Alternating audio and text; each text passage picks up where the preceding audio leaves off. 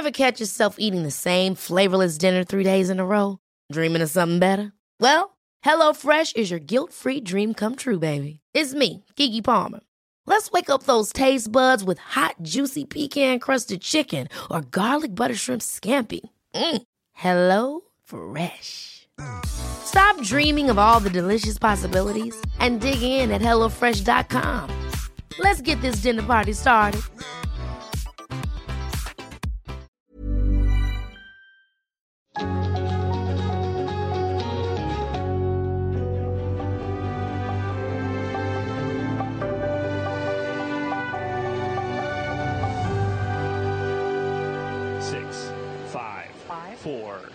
Engine ignition, two, one, zero. Tras siete meses de un largo viaje de 470.7 millones de kilómetros, el Perseverance, el robot explorador de la NASA, llegó exitosamente a Marte en el aterrizaje más complicado de la historia a las 20 horas con 55 minutos del jueves 18 de febrero del 2021. El viaje que comenzó el 20 de julio del 2020 con el lanzamiento de la misión espacial Mars 2020 en Cabo Cañaveral, en el mayor vehículo de exploración lanzado a otro planeta, alcanzó el cráter Jezero en el hemisferio norte de Marte para hacer historia. El objetivo principal era buscar rastros de vida en Marte en la misión más ambiciosa y costosa de la exploración a Marte de la NASA. La nave que llevaba a Perseverance superó satisfactoriamente los llamados 7 minutos de terror, que es el periodo de ingreso y descenso en la atmósfera marciana en que la temperatura y el riesgo son máximos, y que fueron llamados así porque la mitad de las naves que hasta entonces lo había intentado fallaron. En siete minutos la velocidad con la que ingresó al llamado planeta rojo 20.000 kilómetros por hora se redujo a cero. En ese tiempo atravesó la delgada atmósfera de Marte, protegido por su escudo térmico que se activó luego de que se abriera un enorme paracaídas supersónico. Ocho motores que apuntaban al suelo lo frenaron y sus seis ruedas descendieron, sostenidas por cables hasta tocar la superficie rocosa del cráter Jezero, un antiguo lago lleno de dunas de arena, acantilados escarpados, rocas y pequeños cráteres. Estoy a salvo en Marte. La perseverancia te llevará a cualquier parte. Fue el mensaje con el que la NASA informó del histórico logro de la agencia espacial. El Perseverance, que tenía el tamaño de un automóvil y pesaba cerca de una tonelada, iba equipado con avanzadas tecnologías como cámaras, un helicóptero, para demostrar que es posible hacer volar un vehículo motorizado en otro planeta y hasta micrófonos para grabar el sonido del planeta rojo.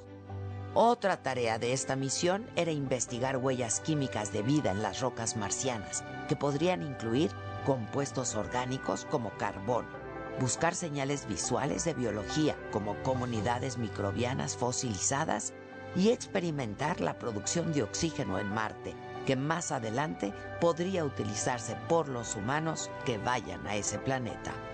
Líderes de la misión explicaron que el enfoque de la NASA era explorar antiguos entornos porque los datos que tenían apuntaban a que el planeta fue habitable en sus primeros mil millones de años.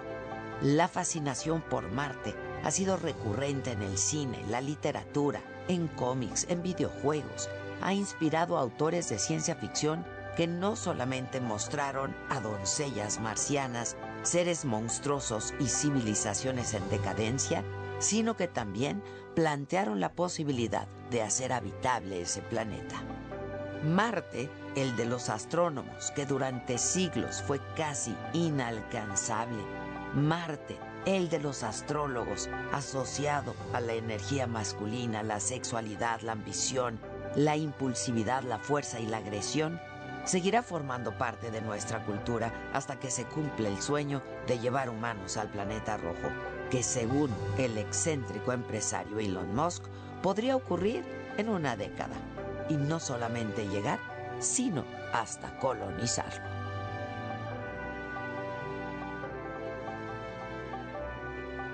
Esto es Me lo dijo Adela, yo soy Adela Micha y ya comenzamos.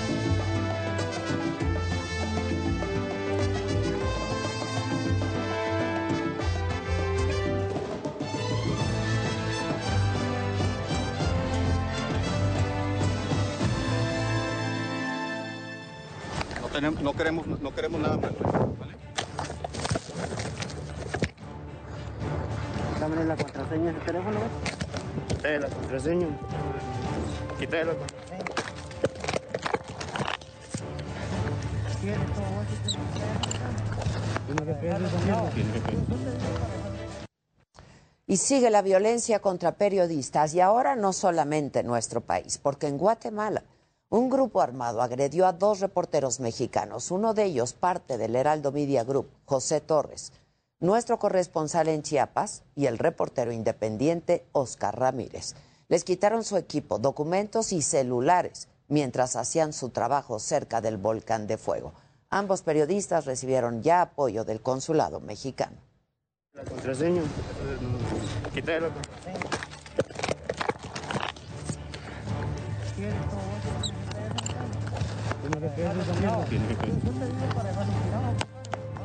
No, tiene GPS. Tiene. No, nada, nada, nada. Pues no, no te va a funcionar. No te va a funcionar. Si quieres lo quiebro. No te va a funcionar. Te, no te va. No, tenemos, no, queremos, no queremos nada más. ¿vale? Dame la contraseña del teléfono. Eh, la contraseña. Quítale la contraseña.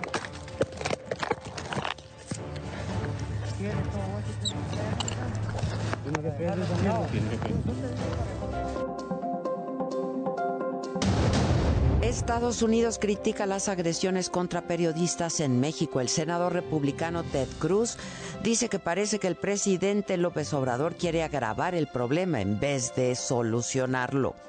The breakdown of the rule of law across our southern border poses acute national security challenges and dangers to the United States.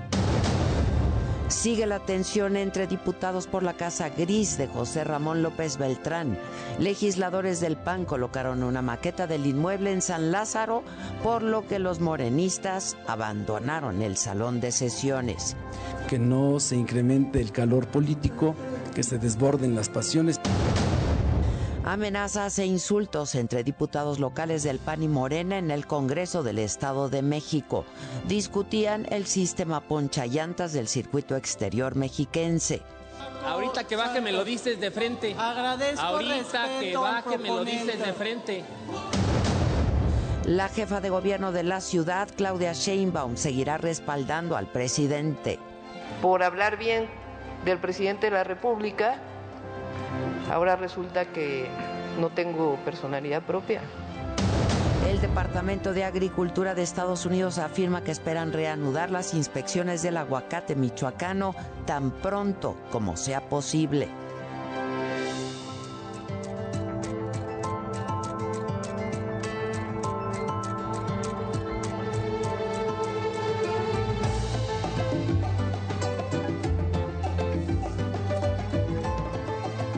Tal? Muy buenos días. Los saludo con muchísimo gusto y que es viernes, es 18 de febrero y estas son hoy las noticias. En muchas zonas de México, la violencia se pega a los periodistas como una sombra. Por eso lo que pasó ayer en Tijuana durante la mañanera es muy importante. Las y los reporteros encararon al presidente. La colega Sonia de Anda pasó lista a los cinco periodistas asesinados solamente en lo que va de este año. Los compañeros gritaron presente con cada nombre y gritaron presente como un acto para exigir justicia, como una acción para construir memoria. Lo hicieron contra el olvido porque en este país nunca se sabe cuál será el siguiente periodista acallado a balacios.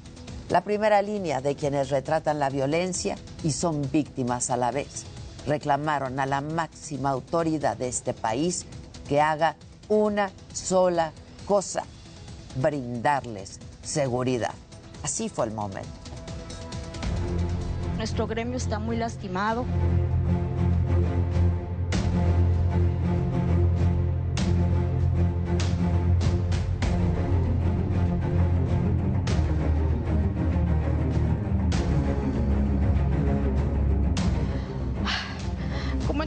México trabajamos bajo la sombra de ser atacados y asesinados por nuestro trabajo y los crímenes que se cometen en nuestra contra no se aclaren. Aquí desde Tijuana, donde enterramos a dos de nuestros colegas, Margarito Martínez y Lourdes Maldonado, en menos de una semana no dejaremos de exigir justicia porque no se mata la verdad matando periodistas.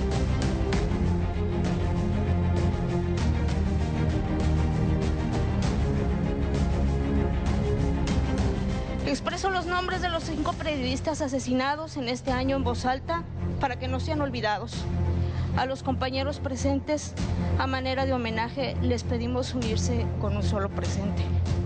José Luis Gamboa, presente. Margarito Martínez Esquivel, presente. Lourdes Maldonado, presente. Roberto Toledo, presente. Ever López, presente. Estamos investigando todos los crímenes y eso es lo que nos eh, permite tener autoridad moral.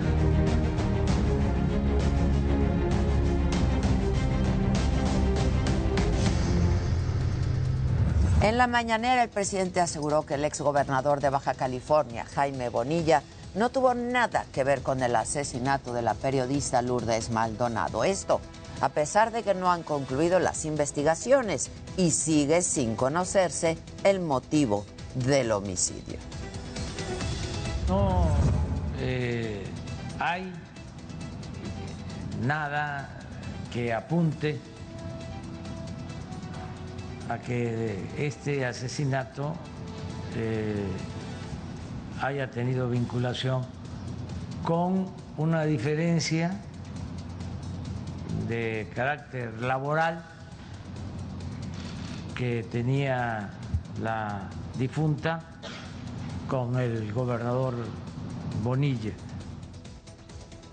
El PAN solicitó que el presidente López Obrador no utilice a las instituciones para perseguir a periodistas. La diputada María Elena Pérez Jaén presentó una iniciativa para que el presidente no pueda usar este recurso para hostigar comunicadores.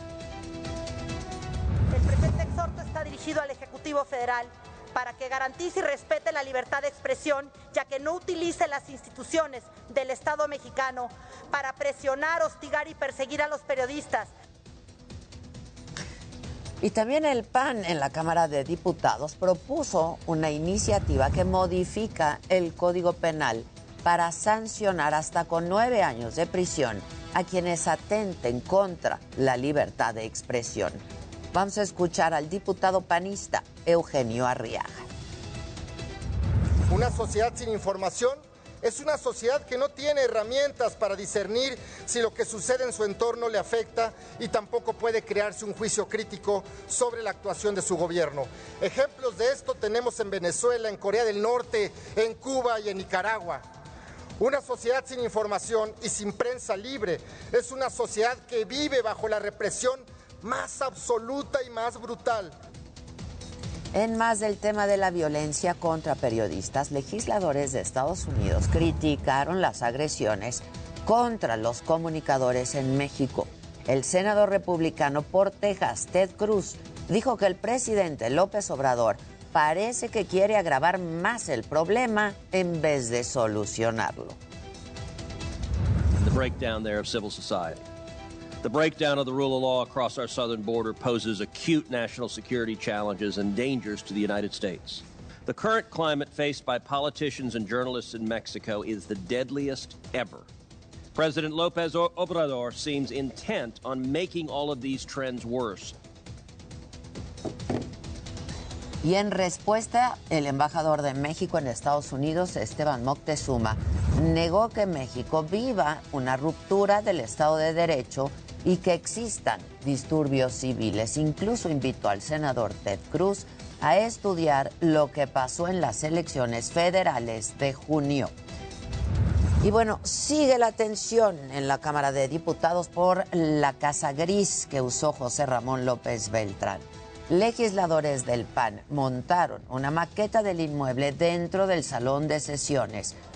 Y entonces los morenistas, ¿qué hicieron? Se fueron, salieron del lugar en señal de protesta.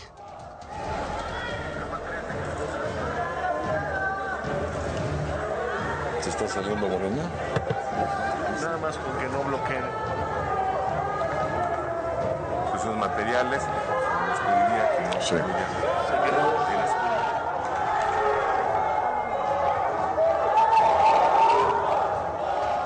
Y minutos después, el coordinador de los diputados de Morena, Ignacio Mier, explicó por qué tomaron ellos esa decisión de irse.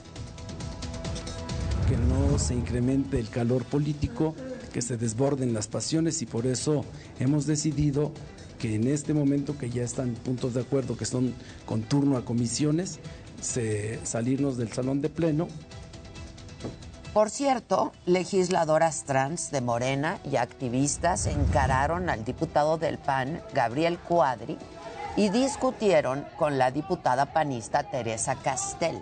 Las legisladoras de Morena reclamaban la transfobia de Cuadri al llamarlas hombres vestidos de mujer.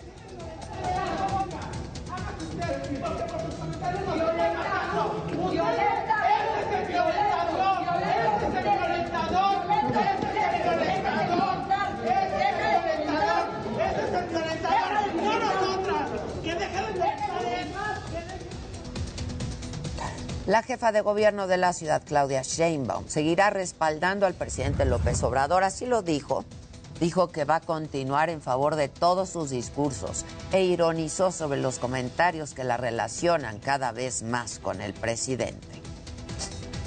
Como si la señora Claudia Sheinbaum, doctora en energía, con estudios, eh, que fue electa con mi propia carrera política, por hablar bien del presidente de la República, ahora resulta que eh, no tengo personalidad propia. Pues, ¿cómo, ¿Cómo no voy a hablar bien de una persona con la que vengo luchando desde hace 20 años? Se va a mantener la seguridad y el trabajo de la Policía de la Ciudad de México en las 16 alcaldías, aseguró el secretario de Seguridad de la capital, Omar García Harfush, luego de la presunta agresión contra dos policías por parte de la alcaldesa de Cuauhtémoc, Sandra Cuevas. Nuestra relación con todas las alcaldías es una relación que sin importar lo que suceda, eh, nosotros tenemos que tener una coordinación por la seguridad de la ciudadanía. Nosotros en ninguna demarcación, en ninguna de las 16 alcaldías vamos a bajar la operatividad.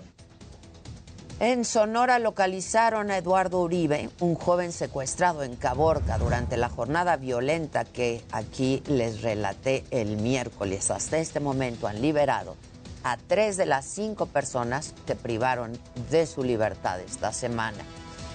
Y en Veracruz, ahí el gobernador Cuitláhuac García reconoció que se incrementó la extorsión en el sur del estado y aseguró que las autoridades están atendiendo ya este problema. Sin embargo, le dijo a la gente la manera de evitar este delito.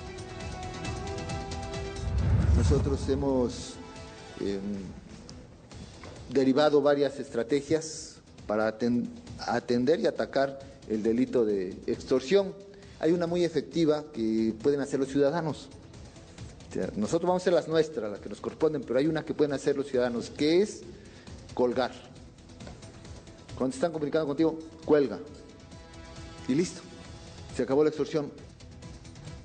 Diputados del PAN y de Morena en el Congreso del Estado de México se agredieron durante la sesión de ayer. Estado de México. Resulta que esto comienza por este sistema también del que hemos hablado aquí, este sistema ponchallantas que opera en el circuito exterior mexiquense. Bueno, se mentaron hasta la madre, amenazas entre los legisladores también. Véanlo. Ahorita que baje me lo dices de frente. Agradezco Ahorita que baje me lo dices de frente.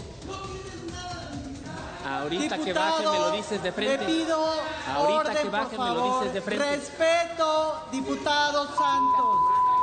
¡Órale!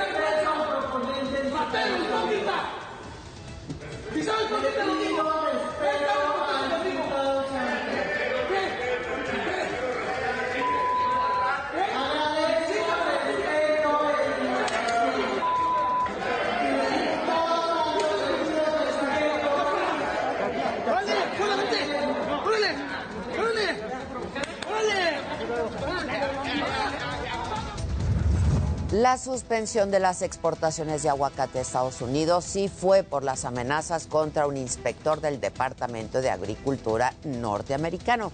Así lo reiteraron autoridades estadounidenses y detallaron que siguen trabajando con representantes de México para garantizar la seguridad de sus trabajadores y reactivar las exportaciones tan pronto como sea posible.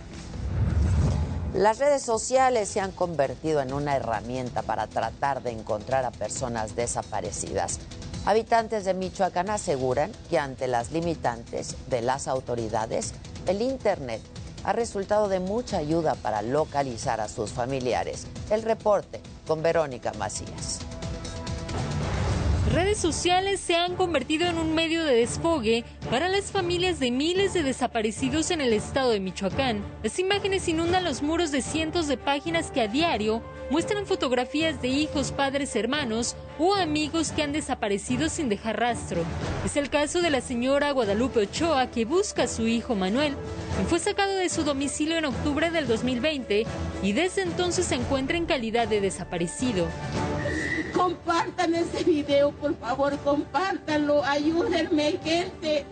Ayúdenme a compartir este dolor que tengo para que sea encontrado, para que se haga justicia, por favor.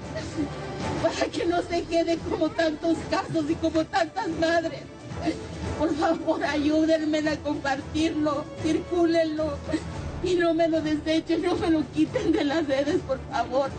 Dejen que ellos, que la gente pueda saber de este caso y puedan dar con, el- con mi hijo.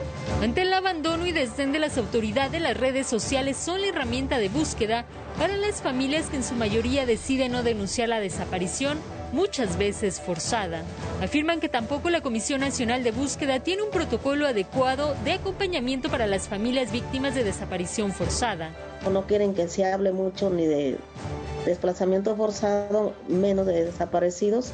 Pues es un tema que está más callado y por eso se, se va uno mucho a las redes sociales para ver si así podemos dar con el paradero de nuestros familiares. Tan es así ellos nunca tienen una investigación, nunca saben ni siquiera hacia dónde se los hayan llevado. Somos las familias las que estamos siempre buscando y llevando la información que podemos recabar nosotros. Las autoridades no lo hacen. De acuerdo con la Comisión Nacional de Búsqueda, a julio del año pasado en el país existían 89.543 personas reportadas como desaparecidas. Eh, tenemos registradas 89.543 personas desaparecidas. Repito, 89.543 personas reportadas como desaparecidas. Ese es el dato oficial. Por supuesto que las familias de personas desaparecidas siempre eh, nos dicen que el número real es mucho mayor y que esta es una cifra solo oficial. Eh, de este universo, un porcentaje, y aquí es importante decir, eh, en México se considera persona desaparecida a toda aquella que esté ausente y que se presuma haya sido víctima de un delito. La Fiscalía General del Estado de Michoacán reportó que han desaparecido 1.085 personas en los últimos cuatro años y se han iniciado 823 carpetas de investigación por casos forzados cometidos por particulares. En el 2021 se acumularon 231 denuncias por este delito, mientras que la Comisión de Búsqueda de Personas del Estado de Michoacán reportó que de enero a octubre del 2021 se generaron 297 expedientes por desapariciones, de los cuales 249 corresponden a hombres y 48 a mujeres. Para Me lo dijo Adela, Verónica Macías, Heraldo Televisión.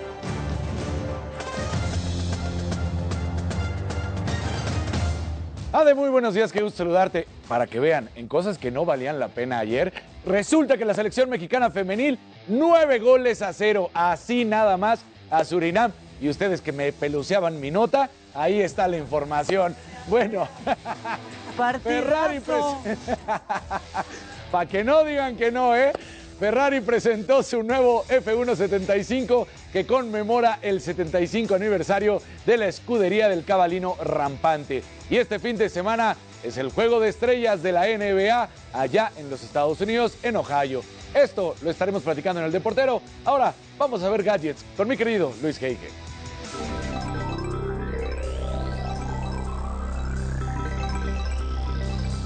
Muy buenos días y bueno, la FDA aprobó una aplicación que ayudará a programar dosis de insulina, se llama T-Connect y permite agendar y cancelar dosis desde un teléfono inteligente, bastante interesante. Por otro lado, Sonatic, una startup de voz basada en inteligencia artificial, creó una voz sintética que básicamente pues puede flirtear, puede coquetear. En palabras de sus creadores, se trata de un Photoshop de audio. Y bueno, ayer nos preguntaban en el chat y hoy les cuento, Viacom CBS anunció que cambió su nombre a Paramount Global. Además, van a impulsar con más fuerza su plataforma de streaming Paramount Plus. Está muy interesante, muchos contenidos muy vendedores. Pero bueno, estimado Jimmy, ¿tú a quién traes? Entre piernas.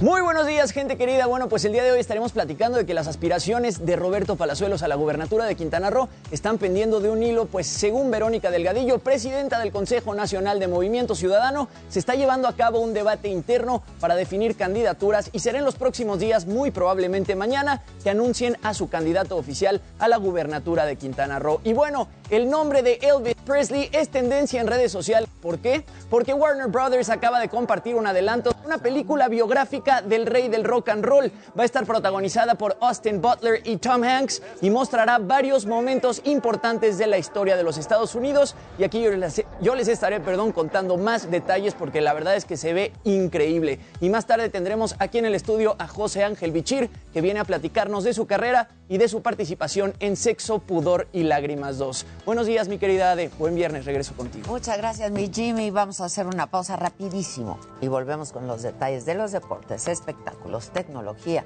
y lo macabrón y mucho más, que hoy es viernes. No se vayan.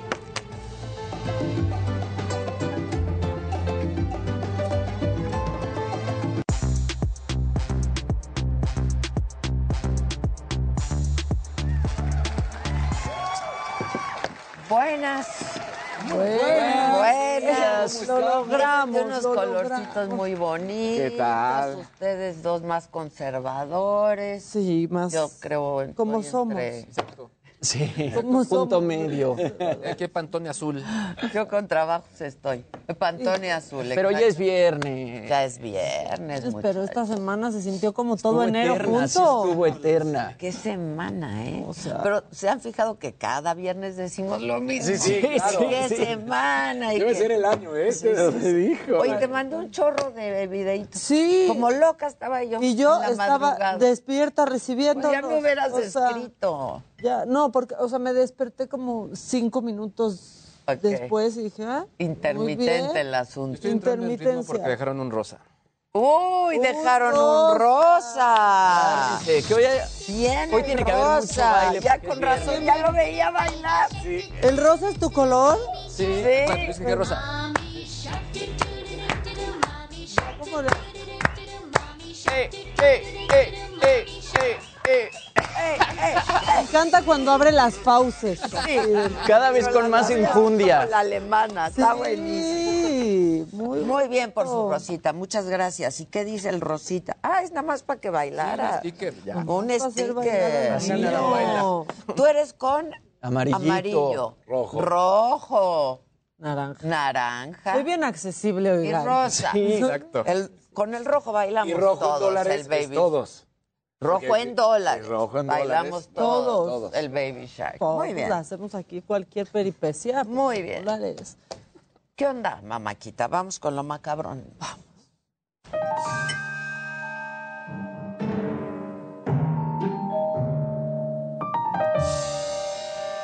Bueno, es viernes. ¿Y cómo llegamos algunos a este día de la semana que tanto deseamos, pero que nos cuesta tanto? Así.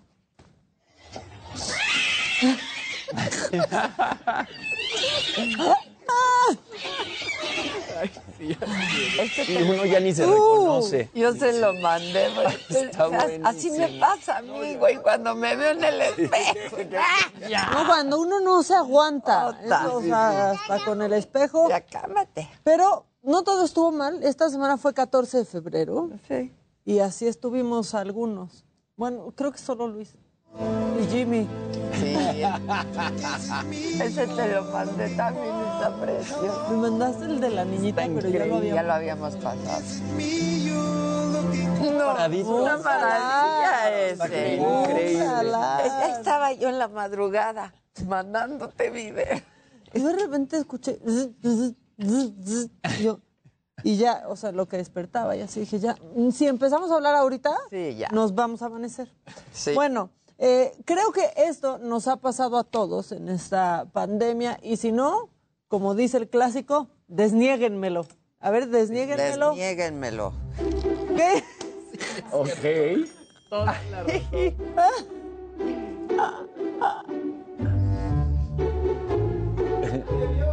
No, no, no, no, no, no. ¿Cómo uno cuando hace una idiotez solo voltea a ver quién vio? Ya se lo dejó todo caldoso. Ve, voltea a ver de quién vio que estoy bien idiota, quién vio. Pero a todos nos ha pasado. o sea, yo sí. sí. Y ahí traes ya el barbijo. Y estos son los diarios de un reportero. Aunque nosotros tenemos el mejor video de un reportero cayendo en un charco. Y es un clásico nacional. Es es un clásico. O sea, ahí, ¿cómo ha dejado este huella Azteca Noticias con ese video? Este, pero esto sucedió en Europa Уже достигла метра и теперь открыт... Саня, ты в порядке? Ты в порядке? Ты в порядке, Саня? Саня, ты в порядке? No, no, no, no. Quería demostrar a qué altura, me recuerda mucho. Sí, exacto. El mejor, la verdad, el Pero mejor sí ¿quién es no el de hemos Azteca. cubierto una inundación? Sí, no, pero luego nos cubrían una inundación y ya a las dos horas de haber llegado al sitio, ya barba, ya sí que sí, ya tenían amiba libre. Yo no, ¿eh? Yo no. tú Bueno, no, a mí pero me dio el mal a ti sí. después de una de esas pero no, no decías, prendan la cámara, ya me enfermé, prendan. No, seguí trabajando como Pues- si nada hasta que llegué al hospital. Exacto. Exacto. Pero bueno, ¿para qué camina uno si puede deslizarse uno? Me hubieran grabado hace un rato. Es así. Me hubieran grabado hace unos minutitos. No saben, aquí tenemos pits, zona de pits. Exacto. Bueno, esto fue lo que pasó. I don't think I want to come down.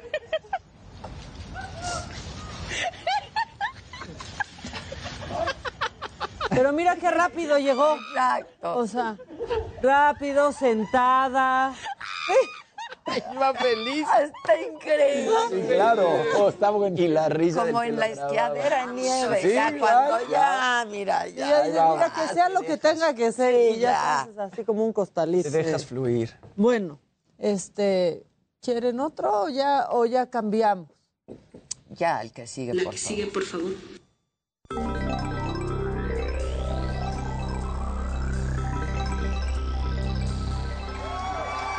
Gente bonita, buenos días, es viernes. Ahora sí, ya es viernes. ¡Bravo! ¿Qué sabes tú la semana? Lo que deseabas desde el lunes. Desde el ¿cuándo lunes o no sé cuándo yo ya quería. Que era Desde el viernes. Yo estaba decretando. Era lunes. Híjole. Y era lunes.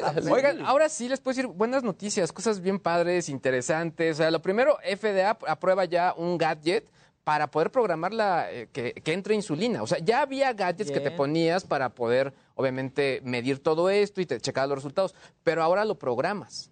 Entonces está con tu teléfono, y muchas veces son en ciertas horas eh, o cada cierto, cada cierto tiempo, tiempo, entonces lo puedes programar. Está bastante bueno, muy útil, sobre todo porque al final ya es una condición en ciertos eh, puntos quizá eh, que muchas personas lo, es- lo necesitan y es importante. Entonces se me hizo increíble. Por otro lado, les quiero enseñar este audio y que también lo puedan escuchar, que está impresionante, lo realizó una compañía que se llama Sonatic y básicamente es una voz creada con inteligencia artificial.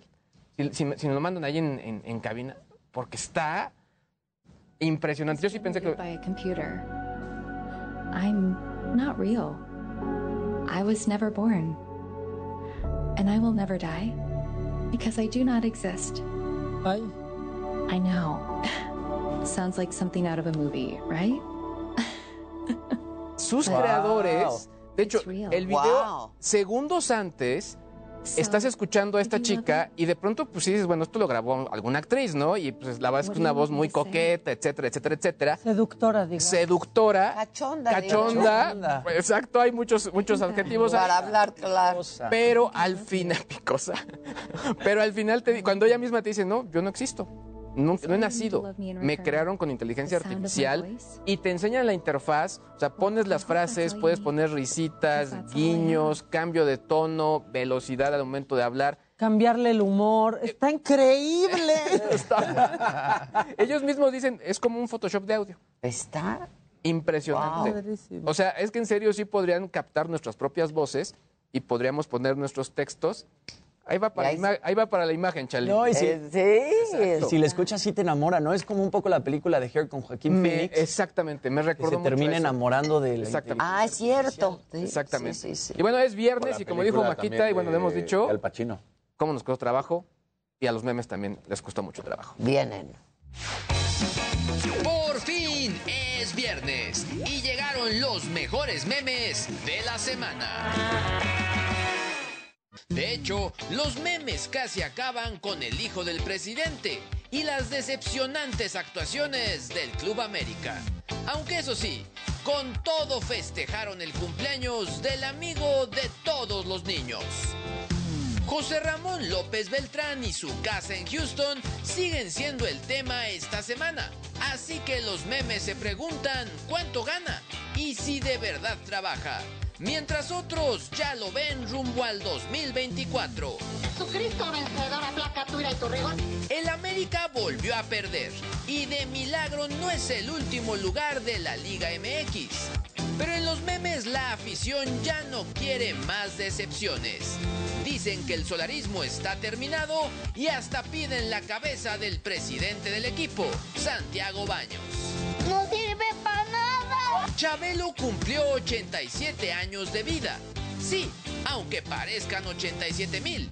Y si bien nos preocupamos por ver su nombre en tendencia en jueves, lo festejamos porque todos queremos el secreto de su eterna juventud. Compártenos tu meme favorito en Twitter y no olvides etiquetarnos. Hasta el próximo Sememenario. Pues ahí lo tienen. Está padrísimo, buenísimo. Sí, Y bueno, y al rato les cuento, sobre todo porque ah, hubo cambios también de plataformas. La competencia en plataformas está con todo. De hecho, ya probé la de la, la que anunciaron, la de VIX. ¿Y qué tal? Pues se ve muy bien. ¿Ah, sí? Se ve muy bien. Pues es el contenido que pues todos estaban imitando. Pues sí, pues sí.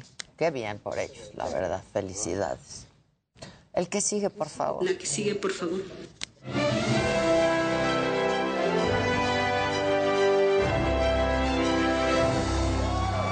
Buenos días, gente querida. Ya es viernes, por fin. Buenos días, Luisito. Buenos días, Maquita. Danny Boy. Buenos días, mi querida Ade. ¿Cómo estás? Muy bien. Oigan, bueno, pues luego de los videos y audios que se hicieron virales últimamente, eh, parece ser que el partido Movimiento Ciudadano, bueno, quiere retirarle la candidatura a la gobernatura de Quintana Roo a Roberto Palazuelos. Esto, bueno, por pues la entrevista que se hizo viral de 2020 que tuvo con Jordi Rosado, en donde pues lamentablemente dijo, ¿no?, que había matado a dos personas y por el audio que se filtró hace unos días en el que Presumió. presumió, presumió, decir más bien. presumió. Exacto.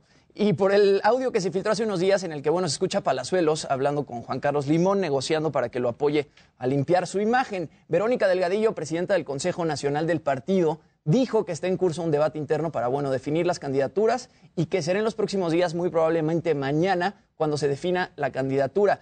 Eh, probablemente es el, el senador, perdón, José Luis Pech, el candidato por Movimiento Ciudadano a la gobernatura de Quintana Roo. Tienen hasta el 23 de febrero para presentar a su candidato, pero bueno, parece ser que va a ser el día de mañana cuando digan quién va a ser el candidato a la gobernatura de Quintana Roo y no le duró mucho pues, la sí. cosa a Roberto Pero quizá en todo caso podría ser candidato independiente. ¿eh? Pues eso sí. Si quiere seguir. Podría seguir en la contienda siendo candidato. La difícil lucha. Exacto. Y bueno, yo creo que esta te va a gustar, mi querida Ade, porque el día de ayer Warner Brothers Me lo compartió, mandó Luis. compartió el trailer de Elvis. Se hizo tendencia en Twitter. Es una película biográfica de Elvis Presley que va a estar protagonizada por Austin Butler y por ni más ni menos que Tom Hanks. Va a estar dirigida por Baz Luhrmann, que él dirigió El Gran Gatsby, dirigió Romeo y Julieta y también dirigió Moulin Rouge. Y bueno, va a contar la historia del rey del rock and roll desde sus inicios en la música, su relación con el coronel Tom Parker, interpretado por Tom Hanks, quien fue su manager durante 20 años. Va a pasar también por su relación con Priscilla Presley, que va a estar interpretada por Olivia de Jones. Y bueno, su misteriosa muerte en 1977 a los 42 años de edad. Bueno, además de esto, va a mostrar importantes y trágicos momentos en la historia de Estados Unidos, como el asesinato de Kennedy en 1963 y el de Martin Luther King en 1968. Y bueno, la verdad es que las imágenes se ven increíbles y estrena en cines el primero de julio de este año. Y lo platicaba con Luis, probablemente con este actor va a pasar lo mismo que pasó con Rami Malek, que él interpretó a Freddie Mercury en Bohemian Rhapsody. Y que bueno, él ya había hecho Mr. Robot, ¿no? Y ya tenía cierta fama, pero Bohemian Rhapsody fue la que Terminó de catapultar. pues lo catapultó hasta donde está. Y para este fin de semana, mi querida Ade, otra película nominada al Oscar ya está disponible en Netflix, Madres Paralelas de Pedro Almodóvar. ¿Ya Almodóvar está? se puede ver a claro, partir de hoy. Ahí la voy a bajar en este momento. Bájala para que la veas este, Ahorita en el avión. en el vuelo. Sí, sí, sí. porque seguramente está sensacional. No, salió a No, las 12 de la noche, yo estaba dormidito, pero ahorita que llegue a la casa la voy a ver. Eh, Penélope Cruz está justamente nominada a Mejor Actriz. Ella ganó Mejor Actriz en Venecia, está nominada en los Óscares y la película también está nominada a Mejor Banda Sonora. Trata sobre dos mujeres que, bueno, coinciden en un hospital donde van a dar a luz. Las dos son solteras y quedaron embarazadas por accidente. Y bueno, una de ellas está feliz por el nacimiento de su bebé y la otra, que es una adolescente, está básicamente aterrorizada. Eh, la película retrata pues, la amistad que hacen en el hospital y toca el tema además de las des- desapariciones que provocó la Guerra Civil Española, pues una de las protagonistas está en búsqueda de los restos de su bisabuelo. Esta película justamente se estrenó en el Festival de Cine de Venecia y creó mucha polémica, aquí se acordarán, en redes sociales, porque el póster de la película es el pezón de una mujer, ¿no? Que le está saliendo una gota de, de- de leche como si fuera un ojo llorando y pues la censuraron muchísimo en Instagram. Entonces ya está disponible, si no tienen plan para el fin de semana, hay que ver Madres Paralelas. Ya está, nada, ya. La tengo. Muy Ya la tengo, la tengo. Muy bien. Tú muy bien. Y bueno, Cristian Nodal. Otra vez en la Yo ya no, a- a- ahora sí yo ya no sé qué pensar. Ya Es no que- da pa' pero- más, ya, por Ya no favor, da ya no da. Es que lo que pasó ayer a mí sí me impresionó un poco porque les conté que firmó con Sony Music después de tener muchos problemas con Universal Music el año pasado. Bueno, pues hoy estrenó una nueva canción que se llama Ya no somos ni seremos, eh, que bueno, habla de la ruptura amorosa o de una ruptura amorosa idéntica a la que está pasando ahorita con Belinda. Vamos a escuchar un poco de la Ya lo traía en mente. Fue una estrategia publicitaria. Yo no entiendo qué pasó. No, ¿tú crees que sea fake? Es imposible que pueda olvidar el amor de mi vida. Y toma un poco. Uy, no manches, yo me esperaría sacar esa canción. Otro amor No lo haría ahorita, Claro. qué coyuntural. Pero, a ver, porque ese tipo de género, como este tipo de rolas, son, pues son como parte del repertorio. Entran siempre Sin como en los duda, discos. pero te la pones. guardas tantito, Exacto, ¿no? Claro. Sí, o sea, el género siempre son canciones muy dolidas, ¿no? Y Claro. siempre son canciones que hablan de desamor. Pero no está bien que No. la saque ahorita porque es- Y en No, una y el que haya tomado la decisión ya sea. hay sospechosismo. manager, Hay Y sospechosismo. en, un- en una parte habla de los tatuajes que dejó en su piel. O sea, como que tiene muchas referencias a Belinda. Y yo no quiero pensarlo así, pero sí parece que fue una estrategia publicitaria su rompimiento para lanzar esta canción. Y dicen que la modelo se parece mucho a la modelo se parece muchísimo a... Be- Mira, ahí Pues, está. No. Ay, ¿Sabes que se parezcan? No parece Dale, tanto. Es que Belinda es muy guapa, sí le da un aire. ¿Saben qué está pasando? Lo mismo que le pasó a Lucero y Mijares. ¿Se acuerdan cuando se separaron que sacó Mijares si me tenías? Ah, sí. Y todos decían, ¡oh! Ya supimos qué pasó. Bueno, pero ahí ya andaban mal desde hace un rato. Uno ya se lo esperaba. Eso andaban mal desde hace un rato, pero esto. Pues a mí, a mí la neta sí se me hace muy sospechoso. Y un yo poco la como hubiera lo que... guardado un rato. La Claro. neta. A de tener otra. No, y además- Y si no, pues te esperas. Y le dices a tu disquera, espérense, vean Sí, lo que está pasando. Ahora como estrategia pues se volvió tendencia. Ahora justo está viendo- Claro, pero si son estrategias publicitarias no se vale jugar así con nuestros sentimientos, como Kim Kardashian Yo no Kanye creo, West. ¿eh? Yo hablé con Belinda, yo no creo. Pues ojalá que no. Porque aparte se ha despertado algo horrible en redes, o sea, ataques a Belinda, que Sí, si el anillo, que sí. Padre. o sea, que si de Tinder Swindler, o sea, O sea, le serviría de, de publicidad a él, pero a ella le- no le ha ido bien. Claro, a ella le ha ido pésimo. Pues a ver qué pasa con esta rola, seguramente, como dice Luis, está en tendencias ahorita, entonces pues Ya. seguro le va a ir muy bien a todos. Pues el que sigue para no pelucear aquí al de Rosy. Venga, Eso. Al que viene.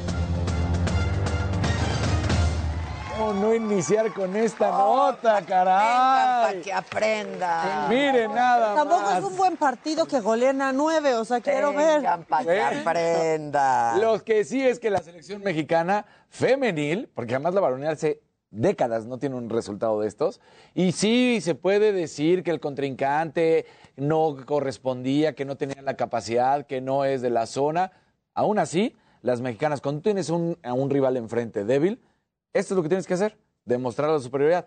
Se oye muy feo, sí, porque a las otras pobres las golean Pues estrepitoso. De hecho, pues terminan unas sentadas llorando porque pues es muy doloroso sin duda alguna, pero es 9 por 0 y arrancan de manera espectacular allá en el Universitario de Monterrey el camino a lo que será el Mundial de 2023 y entonces bueno, pues ahí estaba. Los goles del Tri fueron de Katy Martínez en dos ocasiones, Stephanie Mayor, Diana García, Rebeca Bernal, Carolina Jaramillo y Mari Carmen Reyes.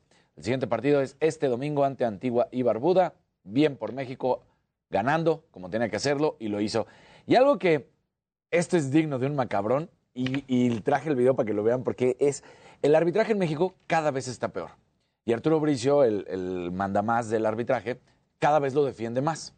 Y siempre dice que no, que no hay problema, que el arbitraje mexicano es de los mejores del mundo. Eh, ya lo vimos en la ocasión pasada en la liguilla cuando le rompieron la nariz y la boca a Dineno, uno del Atlas, y no hicieron absolutamente nada. Ahora a Fidalgo del, del América le rompen el... Son codazos, no marcan nada, no hay expulsiones. En verdad Como que si no hubiera pasado. Sí, como si no hubiera pasado. aunque sea mi equipo, pero el defensa Merel, un cabezazo a Marco Sí. Fabián, súper rudo. O sea, agresiones. Y esto que acaba de pasar ya, ya, ya fue la gota que derramó el vaso y quiero que veas el, el video. A ver.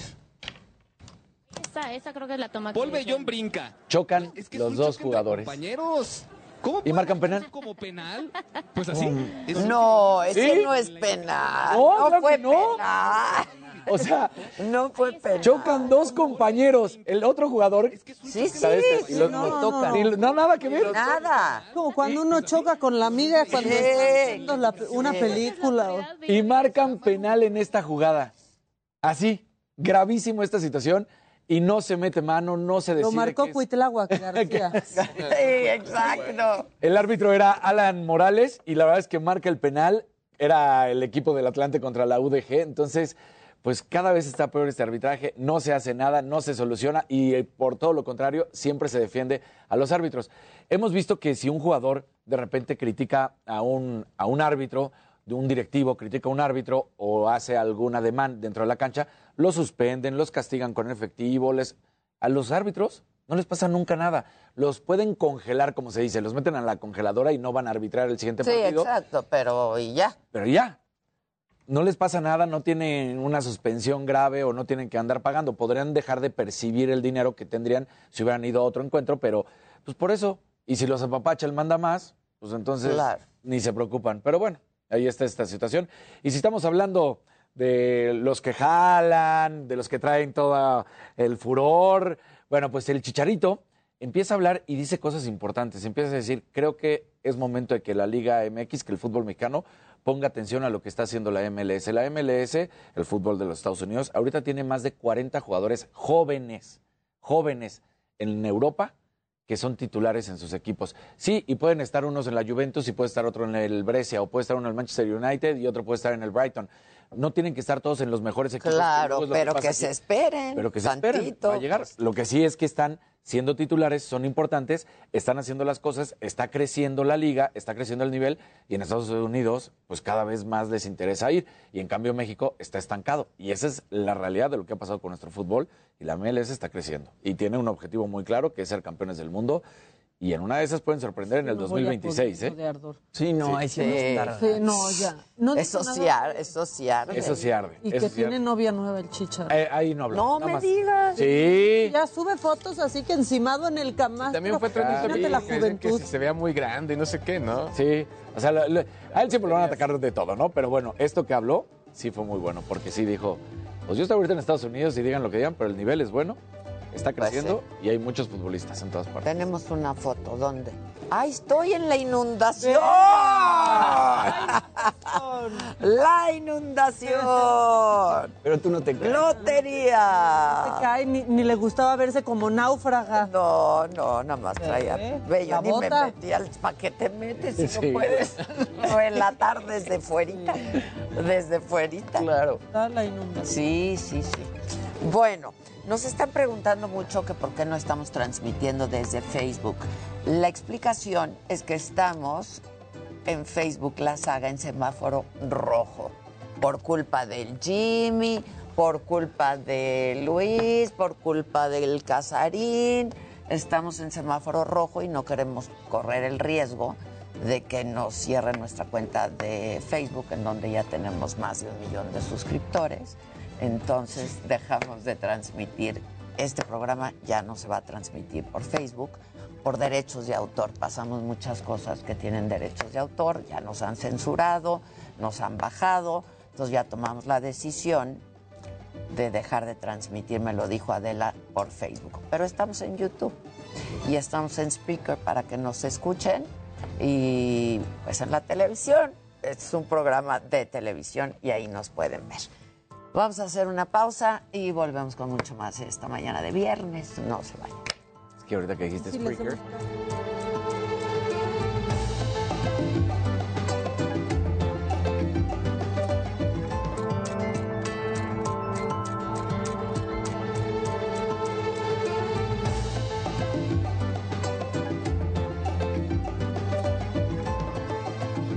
Qué bonita lamparita china tenemos aquí.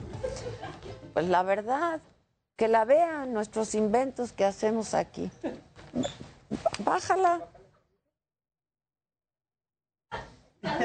Eso, vean qué bonito. Es nuestra luna, es nuestra luna. Los derechos sexuales y reproductivos son una agenda que se ha construido a través de la lucha histórica de las mujeres y hemos ido ganando terreno y varias batallas. Pero hay casos, hay historias que nos siguen recordando que los frutos de esta lucha a veces no crecen en la montaña. Y justo hoy quiero hablarles de una niña de la montaña de Guerrero. Ella tiene nueve años, nueve años. Es originaria de Acatepec. Pertenece a una comunidad indígena. Es huérfana y vive con sus abuelos. Uno de sus primos de 12 años la violó y ahora está embarazada. Nueve años. Una niña embarazada con cinco meses. Esta niña y su familia, su abuelo, acudieron a una agencia del Ministerio Público especializada en justicia penal para adolescentes.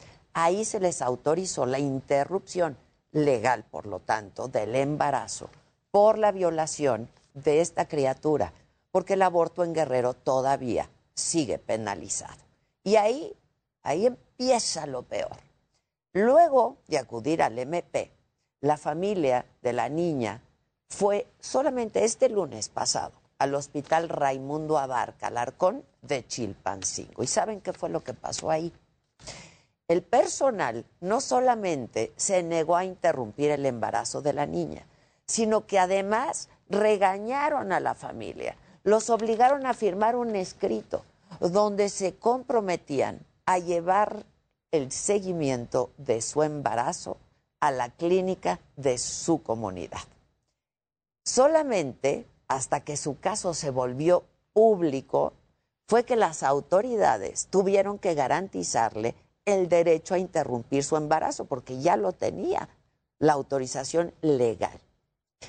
Este embarazo no deseado, a todas luces cruel, porque las niñas no se tocan, porque las niñas no pueden, no deben no tienen que ser madres. Este caso llegó hasta el Congreso de Guerrero. Y esto fue lo que dijo la diputada local, Gloria Citlali Calixto.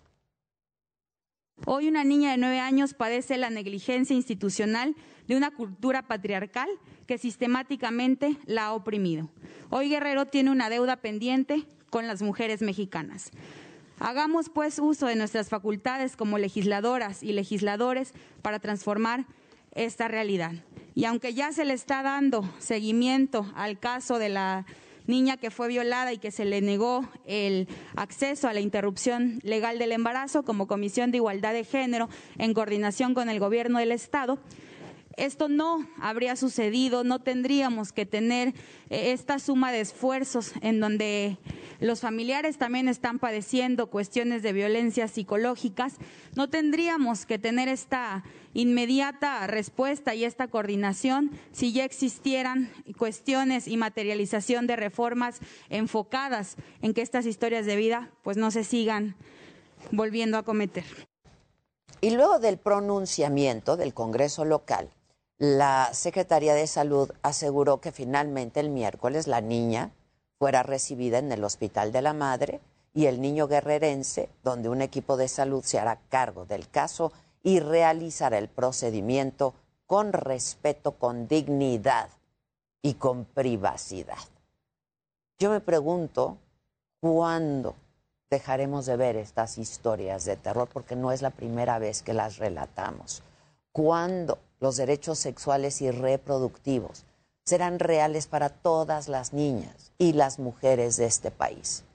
Esas son las grandes cuestionantes y aunque no hay una fecha, sabemos que solo podremos resolverlas siguiendo en esta lucha, porque ninguna niña en ningún rincón de este país o del mundo debe ser obligada a ser madre porque cuando las niñas cambian las muñecas por un bebé real, sus vidas se truncan, sus sueños se olvidan en lo más profundo de una montaña de indiferencia. Esto es, me lo dijo Adela. Y seguimos con mucho más a través del Heraldo Televisión y nuestras plataformas digitales.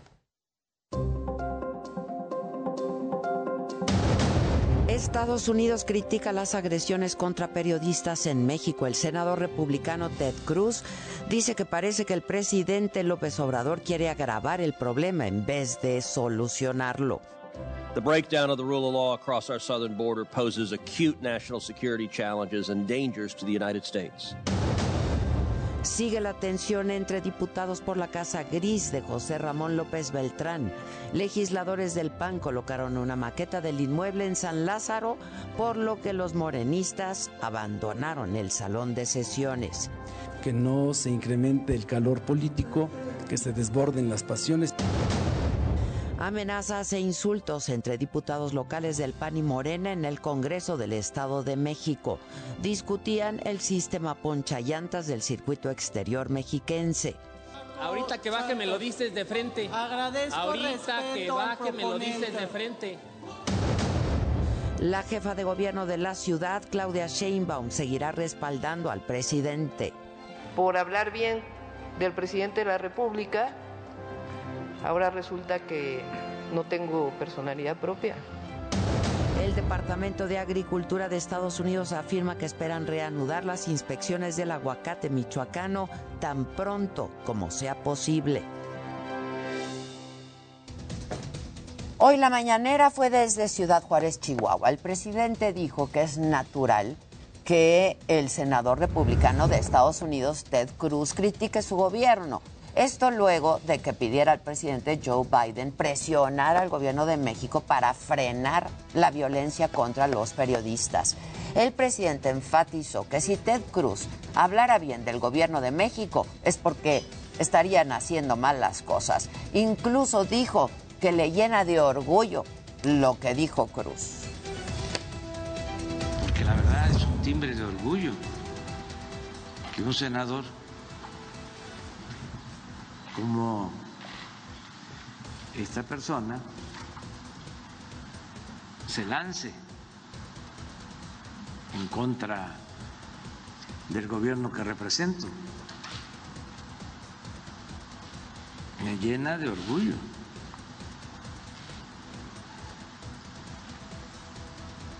Por lo que él representa, o sea, por lo que representamos.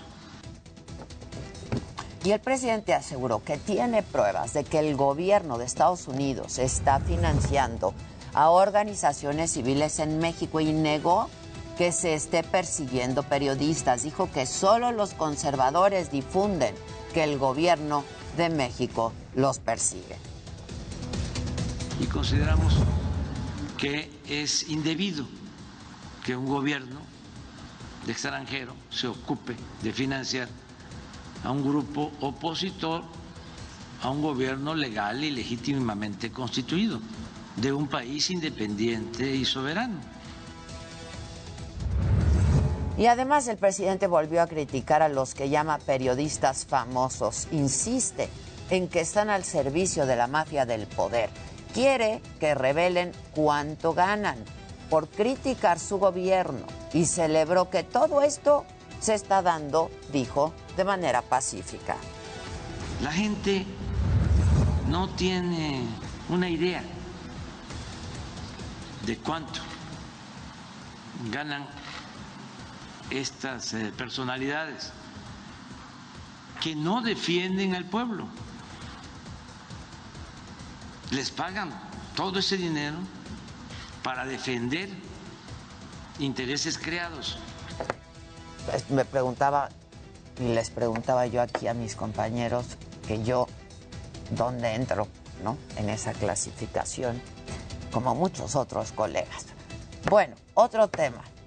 La exportación del aguacate michoacano. El presidente dijo que el gobierno de México ya presentó una propuesta al gobierno de Estados Unidos para reanudar las exportaciones lo más pronto posible y pidió a Dan Augusto López, secretario de Gobernación, que diera más detalles. Esto fue lo que dijo. Hay una propuesta ya para que se pueda regularizar, normalizar la exportación de aguacate y hoy debe de, emitirse una resolución. Nosotros esperamos que sea positiva y que a partir de la semana próxima pues ya se pueda reanudar cotidianamente el proceso de exportación. Francisco Nieto nos tiene más información de la mañanera. Paco, ¿cómo estás? Adela, ¿qué tal? Muy buenos días. Que Juárez, donde se está realizando aún esta mañanera por parte del presidente Andrés Manuel López Obrador. Y bueno, tú ya adelantaste muchos temas, pero también el presidente reconoció que han habido reclamos por las trabas burocráticas en el tema de la legalización de los autos ilegales conocidos como chocolates. El presidente pues adelantó que ya instruyó a los secretarios de gobernación ya y a la secretaria de eh, seguridad para que pongan atención en este tema.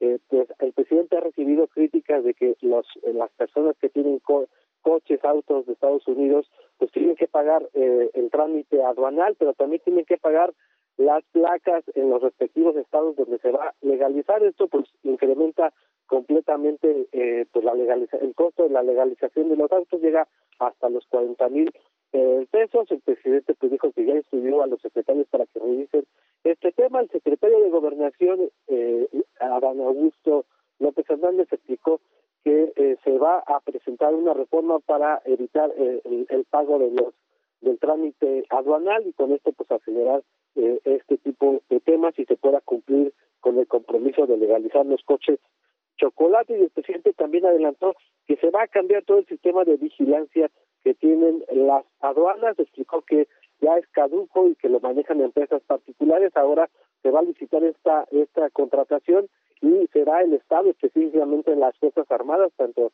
Marina como la Secretaría de la Defensa Nacional, quien manejen directamente las cámaras de vigilancia de todas las aduanas, tanto de los puertos como de las terrestres, y con esto pues se evitaría el, el, el, contrabando que se está dando, explicó específicamente en el tema de combustibles. Pues eso es parte de lo que está sucediendo en esta fría mañanera acá en Ciudad Juárez.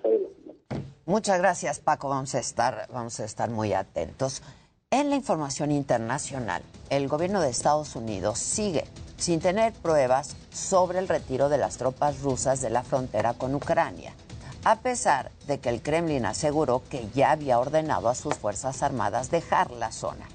Consideran además que la posición de las unidades militares rusas sigue siendo amenazante.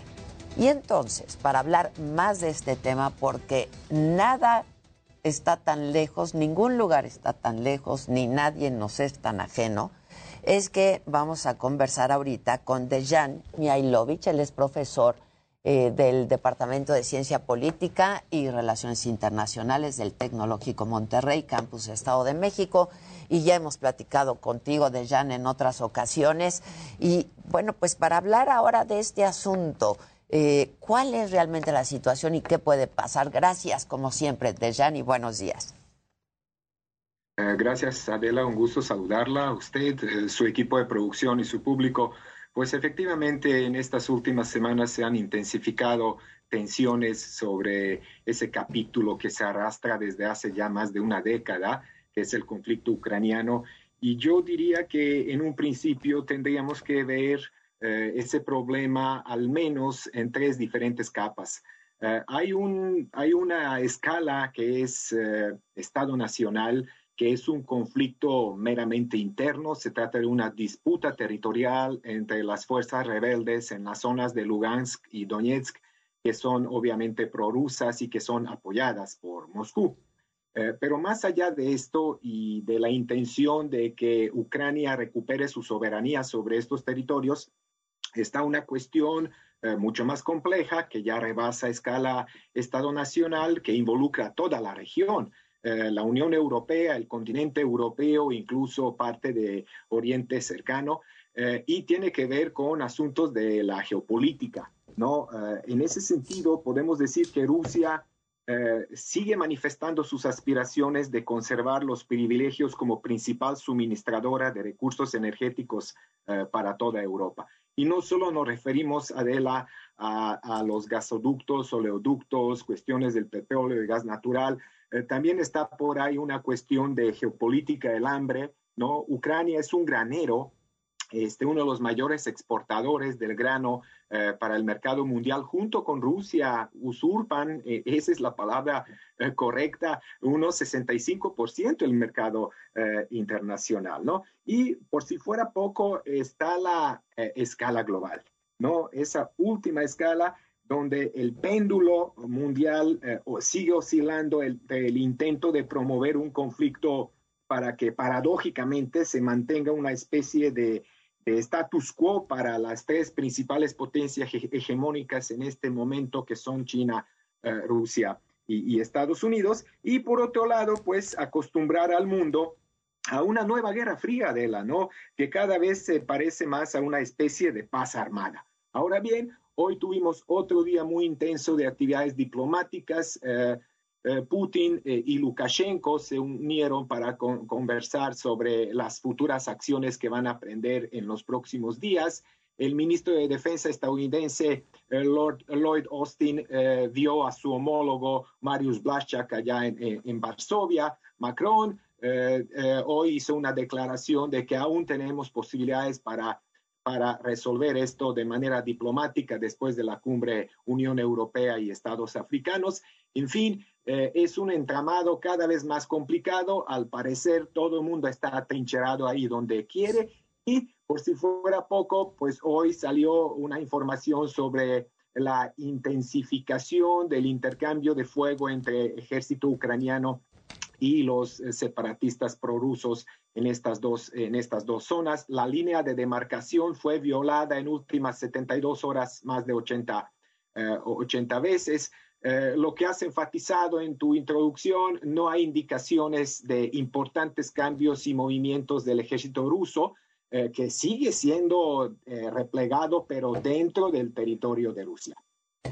Ahora, ¿cuáles podrían ser las consecuencias? Entiendo, quieren agotar pues todas las vías diplomáticas posibles, ¿no?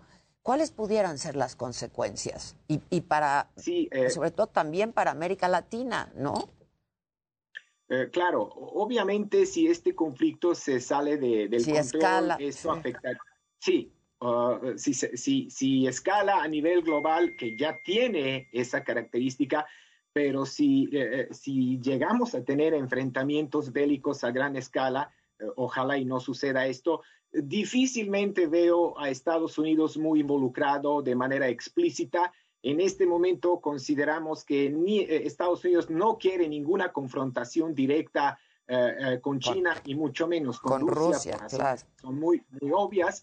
Eh, por otro lado, pues Adela, sabemos que el mundo sigue involucrado en el asunto de la pandemia y una desaceleración económica a nivel global donde realmente en términos de vil interés a nadie le conviene ahora una guerra eh, de esta envergadura. Por supuesto que hay ciertos sectores que siempre ven una oportunidad, ¿no? Para llenar sus bolsillos cuando eh, hay una guerra. Lo que preocupa es que esto solo es un capítulo reciente de un eh, conflicto que ya se está arrastrando desde la caída del muro de Berlín y la desintegración de, de Unión Soviética. Muchos ahora están eh, nuevamente puestos eh, en ver cómo se va a desarrollar el futuro de la OTAN. Está en el juego la unidad de los países miembros de la OTAN el famoso background de este conflicto tiene muchísimo que ver con la intención de Ucrania de eh, tocar la puerta de la OTAN, ingresar a la OTAN, eh, posteriormente a la Unión Europea,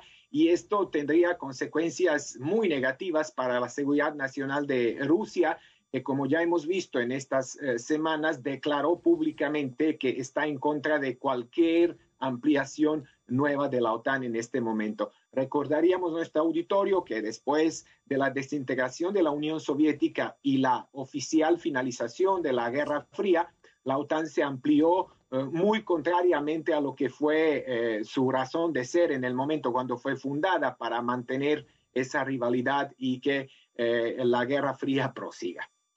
Eh, ahora, comentábamos con el auditorio que Rusia había dicho que había anunciado que comenzaría a retirar algunas de sus tropas. ¿Esto no ha ocurrido? Eh, no, en este momento eh, hay mucha especulación. eh, por más que tenemos ahora eh, mucho, eh, eh, una tecnología satelital que puede detectar prácticamente cualquier movimiento importante sobre el terreno, y más aún si se trata de conglomeraciones militares que movilizan decenas de miles de combatientes, eh, se especula y sobre todo medios occidentales han manejado cifras de entre, 30 y, de, de entre 130 y 170 mil eh, efectivos que tiene eh, Rusia en este momento muy próximos a la frontera eh, con Ucrania, pero hasta el momento no ha habido, eh, no ha habido ningún indicio de eh, reordenamiento, que digamos, de, de estas tropas. Lo que sí se pudo observar es que el ejército ucraniano, de hecho, algunas fuentes rusas manejaron la cuestión de que se descubrió un plan de recuperar las, las regiones de Luhansk y Donetsk en un blitzkrieg de unos tres o cuatro días y las actividades y, movimientos de algunas partes de la artillería pesada ucraniana, lanzacohetes y cañones de alto calibre, pues eh, ya se detectaron eh, sobre, sobre el terreno. Incluso hoy se especula eh, en los medios europeos occidentales que hay ya primeras víctimas allá en esta zona. Este, Dejan, eh, pareciera que el, fondo de todo este asunto, un poco lo que tú comentabas, es que Rusia lo que quiere es impedir la influencia de Estados Unidos en la región. ¿Por qué? Eh, sí, sí, eh, se antoja difícil, eh, Adela. esto es un espacio postsoviético que Rusia, después de la desintegración de la Unión Soviética, considera su zona de influencia legítima, por así decirlo. Eh, sin embargo, y esto también es muy conocido, eh, varios de los países que pertenecían antes al bloque soviético, incluso países que formaban parte de la Unión Soviética, eh, comenzaron con un proceso de transición muy difícil a la democracia que nunca se consolidó, desarrollos económicos que nunca surtieron efectos para generar un bienestar generalizado a las poblaciones locales, pero que sí estaban coqueteando en cierto sentido para eh, eh, entrar en esa familia de, de la Unión Europea como un proyecto eh, eh, a largo plazo y que en realidad es un bloque regional súper fuerte, ¿no? Y, y es un jugador a escala global eh, muy importante. Eh, tuvimos la Revolución Naranja, eh, tuvimos Euromaidán, eh, tuvimos mucho movimiento. Siete presidentes estuvieron a cargo de, de Ucrania desde que salió y, logró su independencia y no se logró ni estabilidad económica ni una madurez política para tener una democracia consolidada, coqueteo constante con mecanismos financieros, prestamistas, Fondo Monetario, Banco Mundial, se anunció hace unos días que eh, de repente el Occidente sí estuvo dispuesto a apoyar a Ucrania con más de mil millones de dólares, etcétera, etcétera. A lot can happen in the next three years. Like a chatbot may be your new best friend. But what won't change? Needing health insurance. United Healthcare Tri Term Medical Plans are available for these changing times Underwritten by Golden Rule Insurance Company, they offer budget-friendly, flexible coverage for people who are in between jobs or missed open enrollment. The plans last nearly three years in some states, with access to a nationwide network of doctors and hospitals. So for whatever tomorrow brings, United Healthcare Tri-Term Medical Plans may be for you. Learn more at uh1.com. Y bueno, están también los lazos históricos y culturales. Eh, una de las cosas por la que para muchos Eh, Putin no declaró una invasión a Ucrania es porque esta, en esta ocasión, por primera vez, no tiene un apoyo unánime, unísono de la población local en Rusia, mm. porque Rusia y Ucrania son para muchos un mismo pueblo, una misma cultura, eh, inclusive una misma lengua con ciertas diferencias, eh, etcétera, etcétera. Entonces, Rusia seguirá aspirando tener una influencia notoria estas, en esta zona porque considera este espacio eh, legítimo para ejercer su, su, influencia y este, así fortalecer su papel a nivel global. Entonces, tengo un minutito solamente de Jan, pero eh, lo que estamos viendo ahora es que se están agotando las vías diplomáticas, ¿no? No quieren hacer nada, se están yendo por la vía diplomática. Esto significa que un enfrentamiento militar no es inminente. Eh, sí, eh, correcto. Eh, la semana pasada se especuló con una invasión masiva de Rusia para ocupar el territorio de Ucrania. Obviamente las ventajas en, términos militares son completamente al lado de, Rusia. sin embargo, yo hace unas semanas igual cuando se me preguntó si esto lo veo viable, mi respuesta fue no.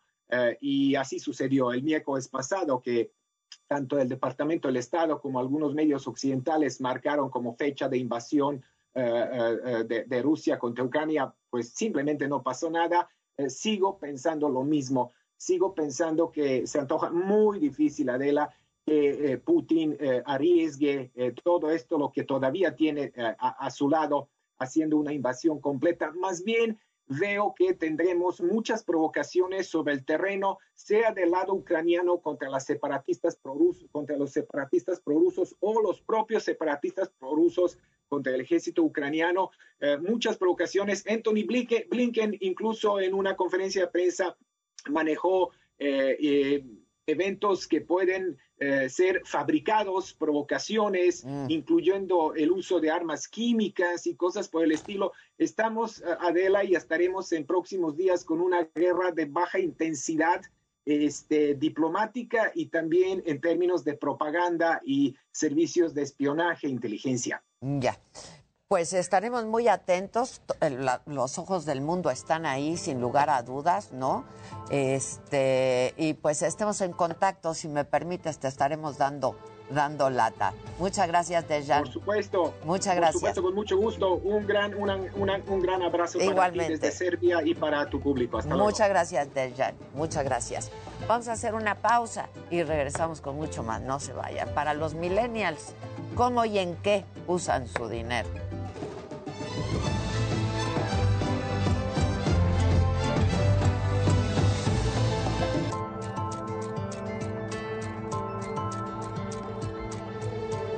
Vamos en este momento con Gerardo Galicia. Eh, Gerardo, estás en la Portales, ¿no? Parece ser que hubo un incendio. Justo en el número 10 de la calle Víctor Hugo. Por este motivo tenemos fuerte movilización de unidades de emergencia. Hablamos de paramédicos del Escuadrón de Rescate de Urgencias Médicas, del de de Bomberos y también protección civil tránsito en este punto. Habían dos personas al interior justo cuando se genera este fuerte incendio en el cuarto piso Adela. Por fortuna ya fueron rescatados y atendidos por paramédicos del Escuadrón de Rescate y Urgencias Médicas. Se trata de una persona de la tercera edad, también una pequeñita de tan solo cinco años de edad. De hecho, están a bordo de una ambulancia del Escuadrón de Rescate y Urgencias Médicas. Ya el personal de bomberos ha sofocado este incendio que se generó justo en el cuarto piso del edificio marcado por el número 10 en la calle de Víctor Hugo y ahora solo se está realizando la remoción de escombros. Para nuestros amigos que van a transitar en la colonia Portales, hay que hacerlo con precaución. Tenemos mucha movilización, sobre todo de equipos de emergencia, en la avenida Plutarco 10 calles, ya muy cerca del eje sur, así que hay que tomar en cuenta, manejar con mucha precaución. Esto es realmente cerca de la avenida Plutarco 10 calles y el eje 7 sur. Por fortuna todo queda en daños materiales, y Vela, y por lo pronto, este es el reporte. Muchas gracias, Gerardo. Estamos en contacto. Muchas gracias. Gracias. Bueno, y aquí en el estudio está Liliana Olivares. Es una jovencita, pero es CEO. el C- La CEO. La CEO. La CEO. La CEO. Eh, y fundadora de Adulting. Tema finanzas para millennials. ¿Cómo usan o mal usan su dinero los millennials? ¿Cómo estás, Liliana? Que eres Bien, jovencita. Este, me veo así, pero tengo 34. Uy, Pues eres de- bien jovencita. fuerte desde Y pareces de 22, además, qué padre. Sí, pero esa es la realidad. Ni ¿Qué? modo de meter en estos datos. Pues no, pues no, ya no se puede. Ya no se Ya no se puede. Cuéntanos. Pues mira, la realidad es que justo Adulting nace de esta necesidad de ver que los millennials, yo como buena millennial, ver que el concepto de ahorrar no nos pasa por aquí, ¿no? Ya no existe. Pero el shopping online es algo que practicamos ya como deporte y En eso extremo. parezco Me millennial. está dando, me está dando ansiedad, me está dando ansiedad. Y creemos que yo personalmente, que fui una millennial que lo hizo muy mal, en el minuto en el que empecé a ganar un peso fue como, ¿qué tarjeta de crédito me va a permitir gastar más? ¿no? Entonces, llegó un momento en donde yo no tenía ni un peso, vinieron deudas. muchas deudas por problemas familiares, de salud, etc. Y resulta que me di cuenta, ese fue el momento de ser adulto, ¿sabes? Como cuando tus papás ya no te van a pagar cosas, cuando no tienes nada ahorrado y dices, ¿qué hice todo este tiempo que estuve trabajando y dónde está ese dinero? ¿No? Mm. Y volteas en el closet y es como, ah, sí, ya vi. O sea, no Claro. está Y en ya ni vale lo mismo. Sí, ya Exacto. Entonces, adulting nace de eso, ¿no? De yo quiero ser esta persona que quiere aprender a usar el dinero, pero nadie me está enseñando, porque al menos mis papás no llegaron y me dijeron, oye, Liliana, mira, este, no salgas sola en la noche y aparte ahorra el 30% de tu sueldo, por favor. Exacto. Exacto. Nunca hubo esa conversación, ¿no? O al menos conmigo. Entonces, adulting se trata de eso, de cómo les enseñamos a vivir la vida que queremos ver, porque tenemos Instagram, ¿no? Y todo el tiempo. Yo los sigo, me da una preocupación cuando los leo en Sí, sí, Instagram. sí, sí, a mí también. No hago nada al respecto, pero me da Pero preocupación. menos y luego le cambias. Genera Y sigo. genera ansiedad. Genera mucha ansiedad. Oye, Lili, es que qué mal está que desde chiquitos no nos enseñen a, a- a administrar bien nuestro dinero, ¿no? A pagar impuestos, a ahorrar dinero, a invertir, etcétera. Es algo que nos deberían enseñar desde chicos y que estamos aprendiendo ya que pues ganamos dinero y, y lo gastamos. Pues sí les mal. enseñamos, pero no aprendieron. Pero ni Sí. siquiera- Pero el de- set- se debería Sí. enseñar en las escuelas también. Sí, o sea, el 70%. A nosotros de chiquitos sí nos enseñaban, ¿eh? A ahorrar. Pues aquí apenas vamos en eso. Sí, Pero- de hecho, a mí me tocó todavía que te, tus papás te decían, y te vamos a abrir la cuentita, y tienes que ahorrar tus, de tu domingo, y tienes O que hacer incluso en todo la esto. escuela. Aquí Ajá. está la cuenta que me preocupa siempre. Esta es De- sí. Pero el 70% Adulting aquí MX. de los mexicanos jamás ha recibido educación financiera, ¿no? O sea, sí es una realidad que no tenemos educación financiera. El 80% de los millennials tiene deudas de más de 100 mil pesos en tarjetas de crédito. Claro. Pero es que al final también el tema de la economía, el tema del dinero, o sea, tendría que venir desde la escuela. O sea, aprender a manejar el dinero y es algo que no tenemos. Totalmente. Y también el tema de los impuestos, ¿no? No te enseñan bien este, cuánto es el porcentaje que le tienes que pagar al SAT, cómo puedes hacer para deducir este, impuestos y no pagar No, una espera, cantidad tan alta. Llega el momento de empezar a facturar. Ese momento Exacto. es porque dificilísimo. Ahí te vuelves adulto. Yo, Oye, yo donde lo que acabas de decir de que los empresa, porque jóvenes tienen que una tarjeta de crédito con lados. 100 mil pesos de deuda y reestructurar la deuda de la tarjeta de crédito porque entonces ya se los comió los intereses y entonces ahora el banco te ofrece, pero no sabes que te estás cada vez cayendo Sí. en un fondo, sí, No. en un hoyo sin fondo. Un día tuve un cliente que llegó al principio de Adulting, jamás se me va a olvidar, y le dije, ¿cuántas tarjetas tienes? Cuatro. Y yo, ok, ¿cu- ¿y usas todas? no es que ya no sirven. No. Y yo, ¿cómo? ¿Qué les pasó al chip? No es que ya no pasa. Y yo, no, no es que ya no sirva. O sea, ese no es el que yo hacía. A ver, Claro. hay un concepto erróneo ahí, ¿no? Claro. Tienes que ir y tienes que pagarlas, pero mucha gente tiene ¿No su las primera paga? tarjeta de crédito y no sabe cómo usa. No. O sea, no sabe qué es el- la fecha de corte, por ejemplo. Ah, no, eso es, Ese es un esa concepto- una básica para saber cuándo vas a la compra. Exacto, pero ese hack de poder, de no tenerle miedo y de decir, utiliza esto a tu favor, porque es una gran herramienta, gran invento que puedes utilizar a tu favor, mucha gente no lo sabe. Y no tiene que ver solo con millennials. ¿eh? Ahora tengo a los papás de los millennials y una señora fue como, es que la verdad me da pena preguntar cómo, porque se supone que yo debería saber, ¿no? Pero pues no sé cómo se usa eso. Sí, claro. Yo siempre ando preguntando, ¿cuándo es mi fecha de corte? ¿Cuándo es mi fecha de corte? Tengo marcar, me la voy a tatuar incluso. No, y ahora es, o sea, es una bendición este tema de que el banco ya lo traes aquí, ¿no? Y ya puedes ver tu fecha de corte aquí, ya tienes, ya puedes ver la fecha límite de pago, el saldo, etcétera. Entonces, por esa parte, pues la tecnología sí nos Que ha hay bancos que lo hacen mejor que otros. Sí, sí. verdad. Ahora, hay distintos tipos de, de plásticos. O sea, hay las tarjetas de eh, crédito, los débitos, las tarjetas de servicio, y todas trabajan de manera diferente. Sí. No, y saber que, o sea, este, el paso básico de saber que tienes que tener un presupuesto. Mucha gente nunca hace un presupuesto. O sea, saber tú cuánto ganas y cuánto puedes gastar en restaurantes. Ese es un dato que deberíamos todos saber. Y eso implica que no quiere decir que nunca vayas a salir, nunca vayas a sonreír. No, no, no. Pero se trata de, a ver, ¿cuánto tú tendrías que gastar para tu shopping cada mes? ¿En qué gastan los millennials? Shopping online es el primer gasto. Comidas y experiencias, porque ahora los millennials queremos experiencias, ¿no? No queremos cosas Lo que materiales. atesoramos. ¿no? Exacto. Queremos vivir la experiencia. Prefiero, ¿eh? Sí. Que vivan la experiencia, Pero- estar compra y compra y compra. Queremos ir bien vestidos a la experiencia. Exacto. Ni modo de llegar así. Exacto. Y las suscripciones. Ay, O sea, la suscripción es el nuevo gasto hormiga de nuestra generación, ¿no? Esa, esa aplicación que bajaste, que tú ibas a meditar, ya pasaron siete años, jamás ni la volviste a descargar. Y sigue ahí cobrándose. sigue ahí, Sigue la ahí. sigues pagando. No, es que de pronto te metes a tu teléfono y revisas las suscripciones y Claro. dices, ¿por qué tengo esta app para hacer videos que me cuesta Sí, exacto. Sí. 1.500 pesos al año? Sí. que muchas veces ya ni siquiera las tienes descargadas en tu celular, pero las descargaste en otro y se quedan. Yo lo que hago es que de pronto a veces, bueno, dependiendo, pero pago al año para que me salga más barato y además cancelo la suscripción para que al año no se vaya a renovar y no me, igual no, ya no la quiero usar y no me Exacto. cobre. Ahora, Lili, hay esperanzas para todos los millennials que ya pues, dieron malos pasos en la vida y gastaron su dinero mal o no tienen dinero ahorrado, ¿no? Y yo me asesoré contigo hace pues, un tiempo y yo tenía también deudas y no tenía dinero ahorrado y a través del programa de Adulting, que es un programa súper interesante, pues empiezas a reestructurar tus gastos y a ahorrar dinero. ¿Cuál es el primer paso? Justamente registrar todos tus gastos, ¿no? Y tus ingresos y hacer una tabla y, y ver cómo los vas a acomodar para que o te sobre un poquito o pues te quede justo y no estés gastando dinero de más. El primer paso para cualquier persona que quiere tener, y no importa si ganas mucho ganas poco, todas las personas deberían tener un presupuesto, ¿no? Lo que dices, tener claro cuánto ganas. Cuando llegan a- con nosotros al programa, así, pregunta básica, ¿cuánto ganas? Mm, creo que 10 mil, ¿creo?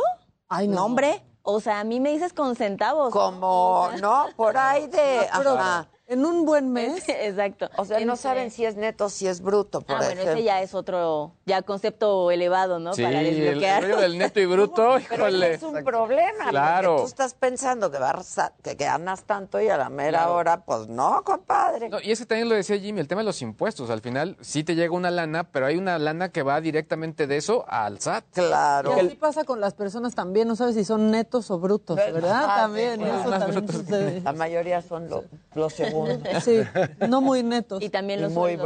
brutos. Sí. Pero sí, el primer paso es hacer tu presupuesto tan sencillo como pueda ser, no requiere nada sofisticado porque esa es otra, la gente Un Excel. le parece muy imponente, ¿no? Creer como yo no sé eso, yo no sé sumar, ¿no? Yo no estudié eso. No, hombre. Pero es por tu- ansiedad, porque confronta mucho. Es más bien ansiedad, Sí, no es porque no sepa sumar y restar. Pero la gente entre no le sea la matemática y no quererse hacer este ejercicio que requiere mucha, o sea, es mucha confrontación, requiere mucha honestidad, ¿no? Cuando entró Jimmy fue de, a ver, necesitamos tus estados de cuenta. No.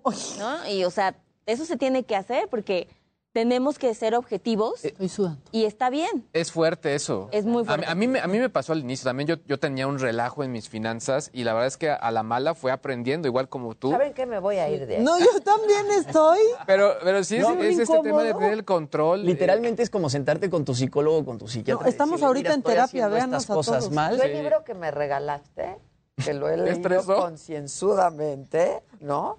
Este, tiene mucha razón. Sí. La verdad, o sea, tienes que Organizarte. organizarte. Y, y era el tema que mencionaba Luis en ese libro, ¿no? Hablan de los sobres y de cómo puedes Ajá. separar Sí, dinero y con esos sobres este, haces diferentes sobres, no he pagos. hacerlo Yo, yo, yo, te- Ah. mira, yo lo que sí es que sí separo de cajón lo que va al SAT. Porque para mí era, Los era, era mucho son estrés. sagrados, yo Sí. también.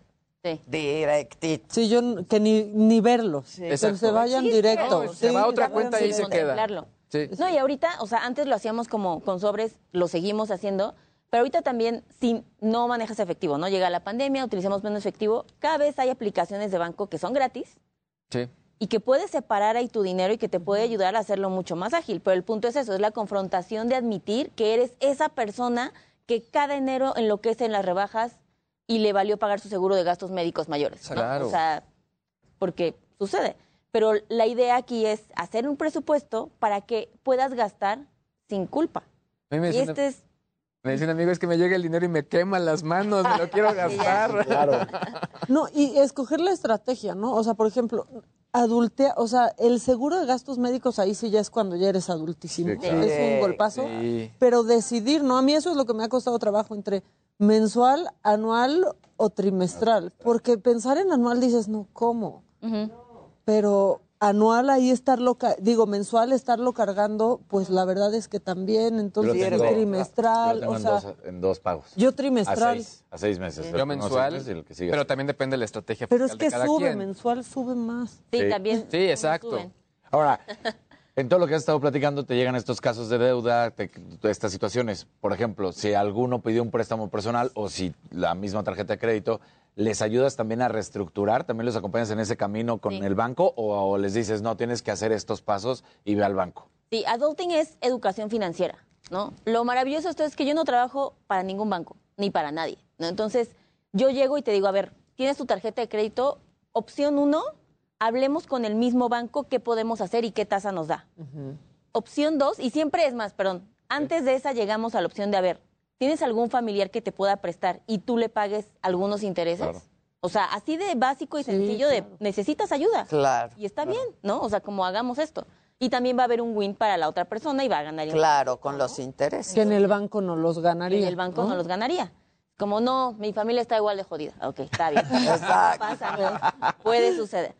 Vamos al banco, ¿no? Luego vamos y solicitamos un crédito o un préstamo personal, ¿no? Un crowdfunding, que lo hemos hecho, que es mucho más barato, es casi tres veces menos que lo que te cobra el banco. Entonces, ya cuando llega el millennial súper agüitado y le dices, a ver, hay estas tres opciones, de las cuales las tres son mejor que seguir endeudado, y que conozca estas opciones y que sepa cómo pedirlas, tú lo terminas haciendo tú solo, Claro. ¿no? Pero es como, esta es la opción, estos son los pasos, aquí lo vas a pedir, esto es lo que tienes que pedir, no aceptes nada más, tú ve directo, solo firma esto, ¿no? Porque luego ya salí con otro crédito Sí, con peor. más dinero Claro, para claro. capitalizarme. Exacto, para un shopping ahí. Entonces, la idea es esto, como no solamente es para gente con deudas, ayuda mucho, es el to go para ir adulting de tengo deudas y ya qué hago, pero la otra es, y me da mucho gusto No que, me quiero endeudar. que no me quiero endeudar, y la otra parte que sí hemos visto con, como que hemos evolucionado con nuestros clientes, ¿no? Y es, ahora quiero invertir, y es como, Claro, ah, claro. ¿no? O sea, ya ese es otro paso. Y es que esa es la contraparte, porque al final cuando terminas de pagar la deuda, te acostumbraste a juntar ese Claro. dinero. Y ahora ya que lo tienes junto, pues ya es cuando viene la- la- esto otro, que es invierto. Eso Claro. está bueno. Y que para invertir, mi querida Lilith, pues también tienen, tienes una cartera de posibilidades súper este, amplia, ¿no? Ya Sí. sea en terrenos, ya sea en fondos de inversión, ya Y sea es en que criptos. Lo que sí, o sea, justo hablamos Jimmy y yo ayer de eso, ¿no? Como es muy complicado ahorita la inflación, todo sube, ¿no? Los precios, etc. Pero también lo que es una realidad es que ahorita en México las opciones para invertir nunca había existido tanto, Claro. ¿no? O sea, alguien que no está invirtiendo es pero porque no quiere. O sea, cualquier persona puede invertir desde 30 pesos. Y eso es lo que le llaman democratizar la economía, ¿no? que ya no sea algo para ricos, ¿no? Que no sea de una élite. Claro. O sea, hay- Puedes empezar a invertir des- con poquito. En CETES, que el CETE. O sea, hay- hay- ¿en, qué, en qué les aconsejas O sea, invertir a los CETES millennials? es básico, o sea, para principiantes. más seguro. Si te da miedo, si no quieres aprender, siempre es... Quieres ser conservador, ¿no? Exacto. Necesitas 30 pesitos, un vete a tu wifi y eso lo vas a tener, ¿no? O sea, como no va a necesitar nada más y con 100 pesitos vas a poder empezar a invertir y ya no le perdiste dinero a tu dinero, que esa es otra, ¿no? Entender el concepto de no invertir, tu dinero, ahorita si no hiciéramos nada, dejamos nuestro dinero en nuestra cuenta, va a llegar diciembre y ese dinero vale 7% menos. Claro. Claro. Y nada, Pues mejor ya te lo gastas, ¿no? En todo caso, para hacer eso. Entonces, la realidad es, ahora vamos e invertimos y les enseñamos justo a que conozcan y que le vayan perdiendo el, el miedo, desde algo muy sencillo como CETES hasta lo que platicamos ayer de fondos de inversión en el extranjero, que ya es otro nivel a desbloquear, que tienes que entender, o yo prefiero un, una- un terrenito, yo quiero mi tierrita, pues vamos con Claro. terreno, Claro. ¿no? Pero es diferente, ¿no? Y adulting como que agarrarte de la mano y decirte, a ver, no estás solo, en esta ocasión no va a salir todo mal, al contrario, y es muy, em- o sea, como que este nivel de empoderamiento de los clientes de decir como, ah, no manches, ya no solo no tengo deudas, sino aparte estoy invirtiendo, es como un nivel de paz muy diferente de cómo Sí. tienes el approach y afrontas la vida, ¿no? Entonces, Claro. ¿Y ustedes cobran una mensualidad, una anualidad, un primer acercamiento? ¿Cómo el, es? el plan dura tres meses y cuesta los tres meses y está por un tabulador. Antes Adulting, en inicios, muy inicios, costaba lo mismo para todos. Y llegaba gente que decía, oye, pues que a mí no me alcanza, ¿no? Y luego llegaba aquí el millonario que decía, te lo doy en ¿Es la eso? propina. Claro. Dijimos, no. O sea, esto tiene que poder ser viable para, Para todos. Entonces, es un programa que empieza desde 3.500 pesos por los tres meses. O sea, alguien que gana, por ejemplo, 10 mil pesos, eso le costaría, ¿no? Y de ahí va subiendo según tus ingresos para que sea justo y parejo para todos. Que también tienes como sesiones este, de prueba, ¿no? La gente que está pensando en entrarle a Adulting, pero quiere ver una sesión de prueba, puede entrar a las sesiones de prueba por Zoom y esas sesiones son súper informativas. Sí, o sea, cuando pasó pandemia, nosotros estábamos preparando un taller online antes de que sucediera esto. O sea, nosotros Wow. íbamos a Para que todos pudieran, para que para más que gente más pudiera. gente. Entonces hay talleres en Adulting en la página web www.adulting.mx. Hay talleres online que te cuestan desde 350 pesos. ¿no? O sea, Pues el está muy objetivo es bien. eso. Ahora, Sí. yo tengo una pregunta para los millennials. Por ejemplo, a nosotros sí nos educaron, yo me acuerdo muy bien, a que hay que tener una casa y el techo, y, ¿no? Este, Como patrimonio, Es lo ¿no? primero que, ajá, en lo que tienes que invertir, etcétera, en tu patrimonio. Y yo creo que los millennials no. Sí. No, ¿verdad? No, ya no. Y es- Millennial. Pues la verdad yo sí pienso mucho en tener mi depa y tener como, pues, como Mi estas fundaciones, ¿no? Como varillas, varillas algunas poder- Exacto, es que yo decía, cimientos. yo me acuerdo que me decía Sí. mi mamá, las paredes, Y, ¿no? sí, y sí te pone muy nervioso no tenerlos y estar ganando dinero y decir, híjole, todavía no tengo algo, no tengo un depa, no tengo tal, como que sí dices, híjole, pues mi Sí, futuro. ¿qué va a ser de mi futuro? Sí, porque yo, por ejemplo, mis hijos dicen, "No, pues yo prefiero rentar. Claro. ¿no? Yo había leído un artículo de, de la Universidad de Yale que decía que esta nueva generación de jóvenes, que cuando llegaran a los 30 años, por lo menos ya iban a haber pasado por 10 trabajos y que no les interesaba eh, crear raíces y que justamente siempre pensaban en rentar departamentos o casa o lo que fuera porque tenían la idea de estarse moviendo. Entonces no se querían arraigar a ningún Fíjate, lugar. sí, sí, sí. sí. Es que es el, o sea, sí, es- sí hay un bajón, ¿no? En compra, porque el millennial tiene diferentes etapas. La primera dice, porque aparte pensamos que si ya de puro milagro logramos comprar algo, nunca más nos vamos a poder cambiar, ¿no? O sea, como que lo vemos muy complicado el Claro. decirte, relájate, es tu primera casa. Es como, no, güey, es la única. O sea, es como, no me la vas a quitar. Claro. Y luego decidimos que no sabemos si siempre queremos vivir en el mismo lugar. Por eso es tan lindo la opción de decir, hoy rento acá, pero mañana en Tailandia, porque aparte estoy en home office. Pero es que sabes que... Pero para mí sí era claro. como mi primera meta, una casa. O sea, cuando empecé a trabajar, esa era como mi meta y después de ya que se pague sola, que se rente si me voy, pero era como Pero es que te una justo, ese es mi, es mi punto, que en el tema de millennials, si vienes raíces, sí es pensar en tenerla, pero o la rento, o la pongo en Airbnb, etcétera. Se vuelve también como parte de una inversión, Sí, pero, pero no algo tenerla. No para vivir, ahí. Exacto. Pero el millennial no quiere hacerse cargo de cosas. Estamos teniendo gatos. ¿Sabes? Como este es el nivel de responsabilidad y de arraigo que vamos a tener. El gato que no me pida Exacto, nada. nada. ni siquiera perros porque hay que Eh, ya son más atenderlos. demandantes, Sí, ¿no? son más demandantes. Un gato que no te pele. Un gato que no me pele. Entonces, el problema es que el millennial, que no quiere estar en un solo lugar, pero aparte también no le alcanza. Lo que es una realidad es que antes Sí. el millennial tiene mejor acceso a vivir donde quiere vivir rentando. Sí. Porque si tú compras el depa donde rentas, Y no. No te alcanza. Se alcanza. Y era lo que, le, lo que le preguntaba a Lili, que quizá en la época, por ejemplo, de mis papás, era más fácil adquirir una propiedad porque pues estaba menos construido, ¿no? Y era más sencillo. Ahorita que hay tantos los desarrollos, precios ya. comprarlos, pues, este... No, y ahora les venden unas cosas que sí son horribles porque entras a el complejo que quieras, ¿no?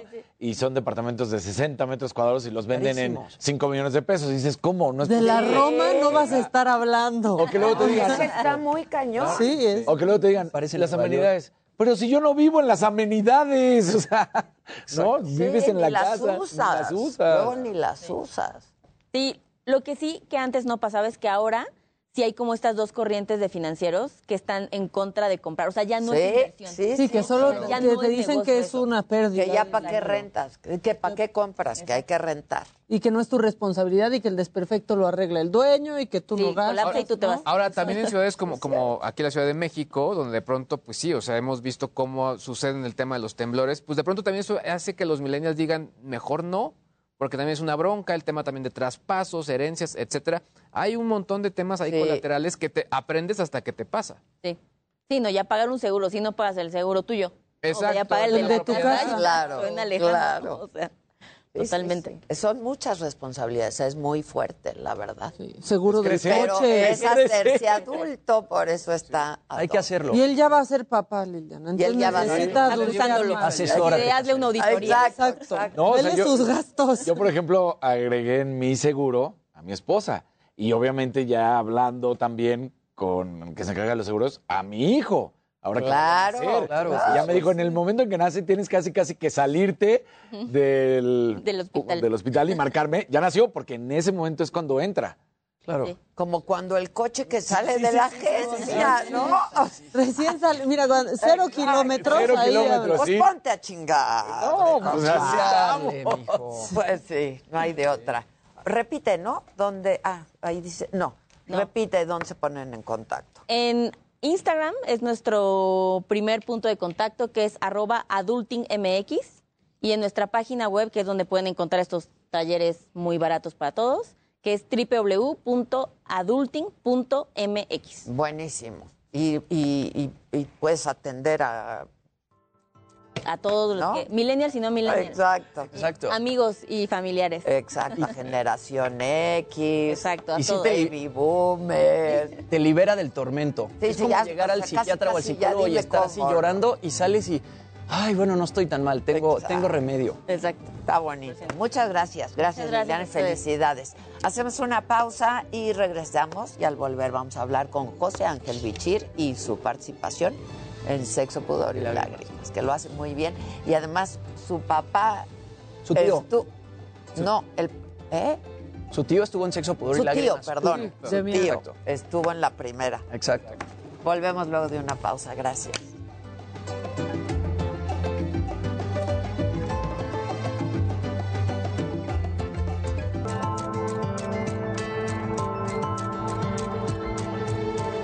Ya estamos de regreso y ya desde el corte estábamos platicando con él. eh, se los anunció Adela y José Ángel Bichir. Ya está aquí para hablar de sexo, pudor y lágrimas.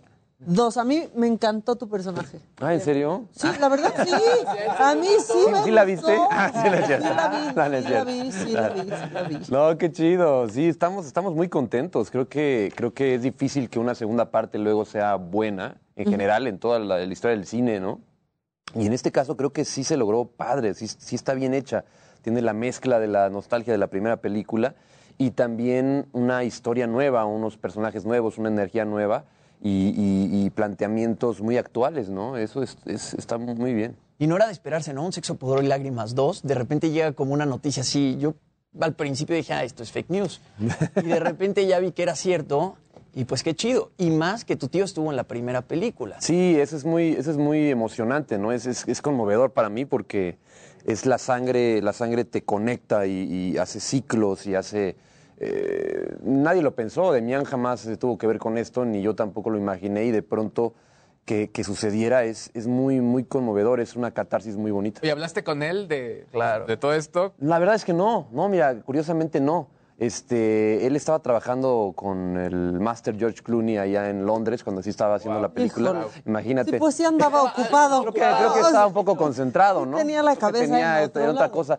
Y yo también estaba con esto y, y nada más nos avisamos, le avisé, mira, voy a estar en esto, me decía mucha suerte y todo, pero además no somos, no somos así, ¿no? La gente luego cree que por ser como una familia de actores estamos como dándonos consejos y toda esa cosa. Haciendo lecturas Sí, haciendo lecturas. Y a ver, hazlo otra vez, hazlo otra vez. No, mira, esa, esa técnica no, es a ver, baja los brazos. y- No, o sea, en realidad no, vamos todos por nuestra cuenta porque ya energéticamente, digamos, ya, ya nos mezclamos, ya, ya es mi escuela, pero eso ya fue en un, en un tiempo de, de- de cuando yo era niño, ¿no? Ahora ya voy por mi cuenta, ¿no? Es, es- y, y tiene que ver con el personaje que no conoce a, a, um, el personaje de Demian, Mate- eh, Tomás, no lo conoce, entonces creo que también lo utilicé por ahí, ¿no? O sea, no tiene referencias realmente, nunca convivió con él, ¿no? Claro. Y eso es muy loco, porque a mí me pasa con todos los bichiros. O sea, como que ver a uno es verlos a todos, pero cada uno tiene Exacto, su... algo. No, tiene como su personalidad y demás. Entonces Qué tú le lindo eso. diste... Sí, porque la verdad es que eso es padre, porque si no sería como de, ah, Sí, ya, sí. son iguales, todos se como- copiaron. No, pero de pronto, pues sí era como muy, muy padre que, que yo decía, es que no se parecen, porque físicamente no creo que se parezcan sí, sí, tanto, sí, sí. pero de pronto decías algo, una cosita, y no parecía que estabas copiando, sino Sí. era como de, Sí, claro, este güey sí es su hijo. Sí, sí, sí. O sea, ¿no? sí, sí, Así sí, es muy sí. impresionante lo que pasaba en la película. Los genes, ¿no? Los genes, pero también es bonito que sí se trabajó, Y la ¿no? identidad propia. Se trabajó también, claro. Te agradezco, qué chido. Sí, porque qué, qué horror que te dijeran, no, igualito a tu tío, Sí, qué sí, sí, bárbaro, no o sea, es una copia absoluta. una, Sí, exacto. una copia absoluta, ¿no? Pues ya, ya existe y él ya lleva un camino avanzado, sí. Eh, a ellos les pasó, a mi papá y a Demián, de pronto sí eran muy parecidos físicamente. A ellos sí les pasa que, pues, yo incluso lo veía en una obra de teatro que hacían y de pronto decía, ¿quién es mi papá? Ahorita no- ya los confundí, ¿no? Porque ellos sí son muy parecidos físicamente, Sí. ¿no? Pero bendito sea Dios, como Pero tú como dices. con una actitud completamente distinta, ¿no? sí, o sea, sí. una personalidad muy contrastante, me parece a mí. No, no, te lo agradezco. Oye, pues mira, ¿qué, qué, qué te tomas o qué? ¿Qué, qué te tomas? ¿Qué, qué onda? Así ando bien benévola desde nuestra premiera la Exacto, ¿verdad? Pues tenemos que estarlo, tenemos que estarlo porque ya no se sabe qué va a pasar después de eso. No, cierto, Ángel, ahora lo que yo sí leí es que le pediste consejo a tu tío por el desnudo que tienes en esta, en esta película. Sí, eh, uh, bueno, realmente eso lo que pasa fue que hicimos una película antes, hace años atrás, eh, mm, que él dirigió y que él también actúa y yo lo interpreto a él de joven y, mm, bueno, el personaje, el mismo personaje, y me toca una escena de íntima con Eva Longoria. Entonces, eh, realmente ahí fue donde él me da como estos consejos, ¿no? Porque sí fue muy fuerte. De pronto, pues vas a tener que desnudarte ahí con, Enfrente de Eva Longoria. Nada más, nada más. Entonces sí, fue, sí pues estaba la adrenalina fuerte. Difícil. Y entonces él me guió mucho en este sentido de, de, digamos, empoderarse, ¿no? Empoderarse libre, de sentir esa libertad de, de estar como Dios nos trajo al mundo a todos, ¿no? Entonces tiene que ver como por esa conciencia de sentirse libre y no más bien con esta cosa ahora sí que pudorosa de, de pánico que puede tener un desnudo, ¿no? Ok. Oye, ¿y cómo fue convivir con la otra generación? O sea, la generación de la primera película, que fue hace tantos años, y no ahora una generación tan joven como lo eres tú o como lo es Nayan. ¿Cómo se llevaron en, en- en el rodaje? Yo te puedo decir que, que en todos los sentidos hay una química brutal en la película y que con, con esta nueva generación, eh, Jimena Romo es extraordinaria, yo ya me volví su fan absoluto. Y Nayan también, tienen, una fuerza, una energía, un, talento brutal. Y hubo mucha química. Tengo que decir que sí, que, en la película se observa, los que la hayan visto y los que la vean, una química mm, muy especial que, no siempre sucede como actores. eh, y que ocurrió con el personaje, con Nayan, pues, y que era necesario. Y, le digo a Nayan, qué maravilla tener ya registrado en, en una película que se quedará ahí, eh, cómo me ves con unos ojos de amor como yo quiero que alguien me vea así en la vida, ¿no? O sea, Es que tu historia es muy bonita. es muy romántico, es romántico en el sentido clásico bonita. incluso. Y, y te digo, se nos ve ahí la mirada de un amor brutal, ¿no? Que digo, oye, ojalá sí sintiéramos. Ojalá fuera real. Ojalá fuera real, mi querida Nayam. Lástima que no. Oye, en algún momento pesó, me refiero a que cuando ibas a interpretar la, la película, porque la primera marcó una generación, y a varias generaciones, mejor dicho. Ujú, sí, Entonces, sí, sí. Y le hablaron a, a estas generaciones. Ahora, pues con todo lo que ha pasado en cuanto ya que hay libertad en estos sentidos, cómo ha cambiado la misma percepción de los jóvenes, ahora en esta situación, cuando tú sabías que ibas a personificar a este, eh, pues al hijo, ¿lo viste de alguna manera diferente? Eh, no, no, nunca nos metemos como en ese rollo porque si te metes en esa presión mental, Ay, no vas entonces ya no, ya no sucede, ¿no? Ya no sale la magia, digamos. Igual con el director, el director lo comentaba, ¿no? Que él también como que no quiso meterse en este rollo de estoy haciendo sexo por lágrimas 2. O sea, era como vamos a hacer una película. Claro. No, o sea, como si fuera otra película. Sí, que ¿no? afortunadamente tienen referencias, pero es otra cosa. Porque si no, si eso te, te clava mucho. Yo tengo un poco de experiencia en eso porque el hecho de ser bichir y de esta lupa que siempre hay, esta comparación que siempre podrá existir eh, a muchos niveles, eh, creo que mi- en mi experiencia he aprendido a que está en tu mente, ¿no? Y que es la mente la que, la que no debes de dejar que el ego esté ahí eh, hablándote en ese sentido. Entonces, por otro lado, de todas maneras, creo que es una película que tiene cosas eh, no solamente muy actuales, sino se trata de manera muy sutil. eh, los temas no están forzados, o sea, todo es de una manera muy sutil, ¿no? Como y, Vico, Y habla exactamente, incluso lo de Vico y todo esto, pero habla de- desde un nivel de, de la entrega amorosa, de todo ese amor, y realmente de todo ese amor y de que el amor trasciende cualquier frontera, ¿no? Y cualquier, y no tiene por qué haber un prejuicio, una etiqueta en realidad. Esa es la verdadera como revolución que quizás esta generación podría empezar a aportar, quizás a un nuevo mundo. Es una visión quizás un poco eh, acuariana en el sentido, un poco lo que en los años 70 se logró, que es todos somos amor, ¿no? Y esta onda un poco así de, de ya no importa, incluso si somos familia o no, quiero decir que eso ya es muy, mucho más fuerte, pero ahí también está mezclado en la película. Y por eso también es romanti- romanticismo en su máxima expresión, en cuando de pronto es de te beso, en las, te beso cuando siento la lluvia, te beso cuando, o sea, ya no me importa y, y encontraré la forma de amarte, o sea, encontraré una nueva forma que es de amarte, aunque no, sea, historia. aunque no sea físico, aunque no sea, ¿no? y es, sí. Oye, para ti como actor, ¿representó algo diferente que se estrenara a través de HBO Max? ¿Te hubiera latido, obviamente, el tema del cine? Y hago la pregunta porque pues, tú eres muy joven, ¿no? Y esto quizá puede romper así, de- de- para ti sea lo mismo o no. Sí, es la barba, el- me quité la barba, ¿eh? no te creas. que- Claro. Ah, sí, no. Sí, porque sí se ve Eh, más grande en la No, pero este.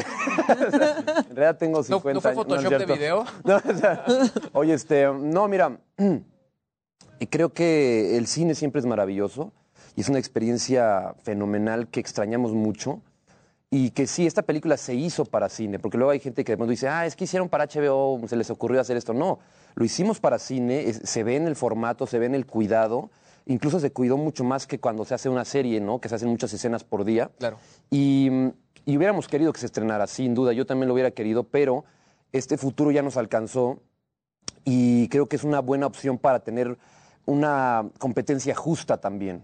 Porque si estuviéramos en el cine, de pronto sería de ya, el primer fin de semana no recaudamos a lo mejor tantos números, ya nos van a quitar. Es menos presión, ¿no? Sí, Sí, como está pasando ahora que incluso, te digo, la misma peli está, no sé si lo puedo decir, ah, de Matrix, por ejemplo, que o sea, no le fue tan bien realmente en cine. Sí, es un, como dices, es un riesgo. Entonces, cuando ya nos enteramos de eso, todos que- eh, quedamos en esa onda de, creo que mejor vamos a estrenar por HBO Max, y creo que le está yendo muy bien, y creo que hay oportunidad que incluso ahorita con este espacio que, nos está- que me estás regalando a mí y a toda la, gente de Sexo, Poder y Lágrimas 2 y de HBO, eh, que, que la gente que no se ha podido asomar por tiempos y todo, que vivimos en una locura ahora, puede meterse a la aplicación y ver la película. Claro. Cosa que en el cine, te digo, siempre es un estrés de que ya no logramos ¿no? Eh, los números. ¿no? Y actualmente también es una gran oportunidad, ¿no? HBO Max, a fin de cuentas, pues exponencia tu imagen muchísimo y es muy fácil que te contraten para otras series o para otras producciones, no solo en HBO Max, sino para todas las otras plataformas de streaming,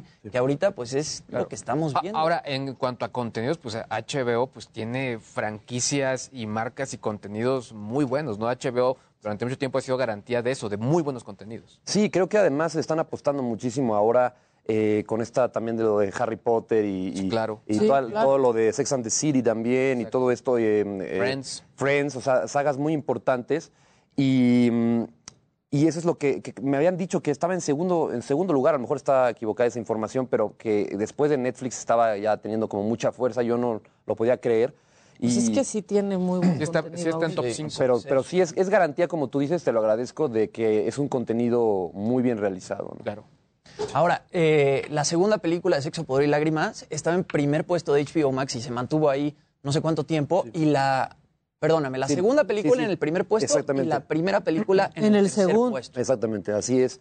Y eso es, eso es fenomenal porque quiere decir que la gente sí se, se animó a hacer como este formato de serie, ¿no? Este, mm, órale. órale, te salió un mito de la boca, perdón. Combina. perdón. em, oh. no, es- este formato de serie, ¿me entiendes? Que, mm, que la gente realmente se está, se está animando a... o sea, quiero decir, está conectada con el formato de serie ahora la- la- la- la- la- el público. Y entonces yo nunca me imaginé que iban a, a querer ver la primera, la nueva generación. Sí, sí dan ¿no? ganas. Y- yo, o- yo hubiera dicho... Maratonear. O si la viste como de revisitarla, ¿no? Claro, o sea, a mí me faltaban cosas como que decía, ay, sí, pero a ver, Cirilo ya no me acuerdo, pero el elevador, no, o sea, como que querías Sí. verla este, para conectar otra vez. Y está padrísimo que una generación que sexo, pudor y lágrimas no le pasaba por la mente, Exacto. pues ya, ya la tiene, ¿no? Ahí como presente. también. Ahora, sí, sí. ¿qué te dijo Demián? Pues mira, es, es- esto es una locura porque, porque no me ha dicho realmente nada. Creo que no la ha visto porque él está ahora en Nueva York y, no llega todavía a Estados Unidos eh, las- la- en HBO. O sea, seguro va a llegar, pero todavía no tenemos fecha y también igual en Europa. Y entonces, pues no ha podido verla. También, in- insisto que te digo que lo curioso es que mi familia eh, somos como muy trabajadores y somos muy clavados también en realidad. Incluso yo podría decir, atreverme a decir, que en mi generación yo intento decir, bueno, no, también hay una vida, ¿no? O sea, porque ellos sí no, ellos sí son, haz de cuenta como de, yo ya me desaparezco, tengo un trabajo Sí, un y me desaparezco de la faz de la tierra, ¿no? Entonces, él ahorita está trabajando en una serie en Nueva York y desde antes de que, de que, de que estrenáramos la serie, entonces vuelve a ser la misma historia, ¿no? Ni siquiera le digo porque él está en, en su rollo. Sí se entera, sí me, sí me desea toda la suerte del mundo y todo, pero me va a gustar ver qué pasa cuando la vea y todo, porque creo que es muy conmovedor y creo que tiene todo el sentido eh, de víscera y de corazón para nosotros como familia, ¿no? Me va a interesar. sí. Es que creo que para nosotros, o sea, es como de, ¿y qué te dijo de mí? O sea, Sí, y queremos saber qué, qué Es opinó una- tu es familia. natural, claro. Pero para ustedes, pues es lo que han hecho por generaciones. Claro. O sea, como tú que eres tercera generación, ¿no? Sí, sí, sí, tienes toda la razón. O eso- sea, es como, pues, ir al banco. eh, Te dijo, me preguntó del partido. Te agradezco mucho eso que dices No. porque eso creo que a veces no se, no se ve en las entrevistas ni nada. Y tal cual como dices, o sea, incluso yo, a mí me ha costado trabajo en mi camino porque le digo a mi madre, es que yo a veces quiero sentir, o sea, quiero eh, tener más agradecimiento y disfrute de lo que hago, porque para mí en mi familia, a comparación de otros compañeros que no vienen de familias de actores, de pronto es como, ah, ya protagonicé una película, ok, qué padre, Ah. oye, ¿me pasas el café? Sí, Sí, claro, Vientos, claro, claro. padrísimo, Sí, oye, como hoy bueno, fui ¿te al acuerdas el partido? No, o sea, y, es, y, entonces a ti te quita un poco ese mérito, digamos, propio, que en otras familias de pronto es de, oye, salí en la televisión. O sea, acabo de salir en la televisión, en el programa de, ¿no? O sea, Y entonces la familia está haciendo una fiesta, ¿no? Es como, se juntaron al desayuno. hijo ya lo logró, ¿no? Ya es, es un éxito, ¿no? Y aquí es, voy a la Aquí es una tienda. tienda. O sea, sería, como dice Bruno, sería más maravilloso si le dijéramos, oye, acabo de operar a alguien, ¿no? Acabo de. Sí, para ustedes sería eso. Sería maravilloso, ¿no? médicos, ¿no? Acabo de, ¿no? este, de resolver, un, un resolver un, avión, caso, piloteé un avión. ¿no? Oye, pero para ti, digo, al final está teatro, está tele, obviamente cine. ¿A ti qué te gustaría? O sea, ¿cómo, cómo te ves? ¿Hacia qué camino te gustaría irte? Yo definitivamente el cine es lo que me fascina. Se ha perdido un poco por, lo, por esta situación de las series también, pero es lo que más he hecho, es donde más me siento cómodo y sí, quiero tirarle por ahí, ¿no? Eh, um, creo que ahorita es un nuevo como redescubrimiento de mi viaje porque he, esta- he estado un rato en el medio, pero las películas de pronto no se han visto, ha sido un rollo con las distribu- distribuciones y todo eso. Y ahora las series, ¿no? Eh, aunque las series también creo que tenemos una misión, igual que en la televisión, de tratar de hacerlo cada vez mejor. Y, y de pronto a veces no, de pronto a veces la rapidez nos lleva a otras cosas y todo eso, ¿no? Y bueno, el teatro musical, ahora que estuvimos en José el Soñador, me emociona muchísimo, es curioso. Y, y tengo muchas ganas de, de- de hacerlo, tengo muchas ganas. Y ahorita está el camino, digamos, de una manera más fácil, entre comillas, por eso digo un poco, para Estados Unidos también, ¿no? Para poder también experimentar, no solamente en México, sino también ya Hasta en Estados audicionar Unidos. ahorita es más fácil. Totalmente, totalmente. Gra- Gracias, y totalmente gracias a Demián, a, a Gael, a Diego. Se les agradece toda esta, esta, esta brecha que antes era imposible imaginarlo. Yo recuerdo todavía en las pláticas de familia que imaginar eh, que iba a, ver a un actor en, ¿no? en Star Wars, ¿no? Esas cosas, o Demián en los Oscars, eh, eh, jamás, jamás lo hubiéramos pensado, ¿no? Y, y esa es una brecha que se... Los TV y novelas. Sí, o sea, o los al Oscar, pues sí. Sí, entonces realmente es algo que sí se, que, que le agradecemos mucho porque son parteaguas incluso mentales que se, que se expanden y sin duda también es algo que yo quiero hacer. eh, lo que pasa es que creo que es un viaje de competencia muy, muy difícil, muy, muy complejo y que es buena estrategia eh, empezar también en tu país y, y destacar en tu país para entonces de ahí jalar a otras cosas como lo ha sido también, como lo ha hecho también Luis Gerardo Méndez incluso y todo esto. Creo que, pero sí es una tirada porque es un país que, con el que uno ha soñado porque hacen las cosas, nos, em, tienen una- un, un- un adelanto desde hace muchos años eh, haciendo las cosas a un nivel muy, muy especial. Que, que lamentablemente, pues es la- además es el, el- la Roma de nuestra época, sigue siendo el pináculo de, de nuestro asunto, ¿no? Entonces, pues, ¿quién no quiere estar ahí? ¿no? ¿no? Porque al final pues está obviamente la parte de dirección, con, pues, con los tres amigos, está. Lubeski, en la parte histrónica, pues bueno, está Salma, Diego, obviamente también, eh, pues Demián, en fin, o sea, se han empezado como a, permear en distintas áreas de producción y eso es muy bueno porque pues obviamente se está metiendo varios mexicanos en una industria que es muy competida. Y cada vez más, ¿eh? O sea, sin duda alguna es lo que te digo. O sea, incluso Diego, con esto que hizo en Star Wars, que, que manejó este acento marcado, que marcó un, también un parteaguas, porque yo recuerdo haber en, en Los Ángeles estar con un, con, un, con un manager que me decía, te voy a llevar al casting de Star Wars, ¿no? Y yo, wow, increíble. Y, y- y fuimos y no sé qué, y estábamos hablando. Y, y me dice, no, pero ¿sabes qué? No, porque tú tienes mucho acento y esto es Disney y entonces Sí, y creo que no va a funcionar, creo que no va a funcionar porque es Disney, ¿no? Y no sé qué. Y corte A, me acuerdo que después vimos a Diego con todo este tema del acento y que fue toda una noticia y un parteaguas en donde la gente se Como conectó con planetas, él. se No, y además se conectó con él, o sea, la gente que vive en Estados Unidos, Claro. que habla como él y que es el héroe de Star Wars, habla como yo. ¿No? Eso, eso- Es eso fue un- representación, finalmente. Exactamente. ¿no? Entonces creo que también eso va cambiando. Decía Diego en una entrevista que le enseñaban una figura de acción de él, ¿no? Y decía, no manches, se parece a Chema Yaspic. Ok. Está buenísimo. Está genial. Oye, José Ángel, ¿y ya tienes proyectos ahorita en puerta? ¿Estás grabando algo o casteaste para alguna cosa? Fíjate que um, eh, um, sí hay cosas que están ahí que no se pueden decir mucho porque todavía no se han concretado y en fin, algunas cosas. Pero, y, y justo para HBO Max hice una, perdona, eh, ya creo que... eh, este, Tú date. Viste mi pensamiento, Sí, ¿no? sí, sí, sí. Viste mi tren de pensamiento. Este, HBO Max, este, se va a estrenar una serie que se llama Mariachis, que hice el año pasado, con, ah, interpreto a Alberto Estrella de joven. Eh, son dos tiempos, eh, el pasado y el presente, eh, de estos dos hermanos que mm, uno de ellos tiene mucho éxito, eh, con, con- como, digamos, como, como un potrillo o algo así, ¿no? O sea, se empieza a ser como muy famoso. Y, ¿Y el otro como quién? y, y el otro, y el otro más bien tiene broncas porque trae broncas con el hermano y es una rivalidad ahí increíble. Ese lo interpreta Pedrito Fernández. Y, este, y va a ser muy emocionante porque creo que estoy hablando de más. HBO me está dando ahí unos toques eléctricos. Pero bueno, lo que quiero decir es que es musical.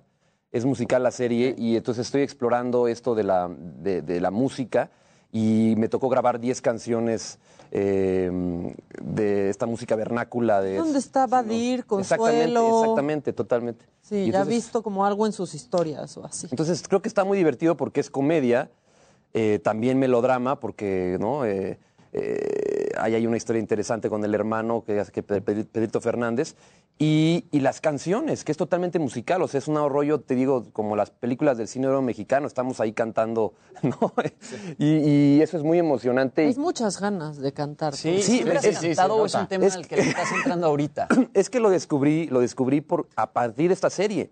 O sea, yo había hecho un par de musicales, hice Hoy no me puedo levantar, e hice este, Al otro lado de la cama, que también es del mismo autor, pero es otro tipo de género medio pop, y yo la verdad es que tenía un poco como de mis dudas así de, con el rollo del canto. Y eh, me toca hacer esta serie, me toca estar con Guido Laris, que es un productor musical maravilloso, y de pronto descubrimos una faceta que él que fue impresionante, ¿no? Que él mismo me dice, pues ya, o sea, de aquí te puedes ir a Palenques. Entonces, yo les voy a decir, órale. sí, sí, o sea, de verdad, de verdad, es- es- es- de verdad, de verdad estoy, no, no estoy jugando, o sea, de Nuestro verdad. nuevo ídolo de música vernácula. O sea, de verdad es ese chiste, ya lo verán, ya lo Ahí verán. sí serías novedad con la familia. Es lo que te estoy diciendo, que, que además, sí. se lo- no, pero además, eso sí, te voy a decir rápidamente, ya para, yo le pasé las canciones a Demián, y ahí sí te digo que Demián y Ahí Bruno sí se fue de, enganchó. ok, o sea, qué o sea, ahí sí, de, ahí sí Demián se emocionó. Claro. O sea, ahí sí Demián me dijo, güey, ya, o sea, le habló a Dana, que es mi manager, le dijo, o sea, ¿qué onda ya? O sea, esto va a ser otra historia, ¿me entiendes? Claro. Porque Demián además siempre ha querido cantar, ha hecho su disco y no sé qué. Y en este caso te digo, van a ver cómo la, o sea, hay una voz ahí o sea, que yo, yo mismo me estaba sorprendido. Qué ¿no? chido. Entonces, vamos a seguirlo trabajando y obviamente creo que es algo que se va, que se va a ir por ese camino también, musicales y cosas padres. Padrísimo, José Ángel. Te esperamos en tu próximo musical este, de mariachi. Cambiamos toda la entrevista. Exacto, ya. Sexo, pudor y lágrimas dos. Este, muchas gracias por venir. No, gracias a ustedes Y por el mucha tiempo suerte y muchas gracias por en tu nueva faceta Gracias, de gracias. mariachi. Sudor y mariachis. Está buenísimo. Nosotros damos un corte, al volver ya está Edelmira Cárdenas, nuestra sexóloga, lista, por si te quieres quedar, se pone muy tremenda siempre. Este, no sé, no sé si te convenga. Eh, Ok. Sí, Vamos a un corte y ya volvemos.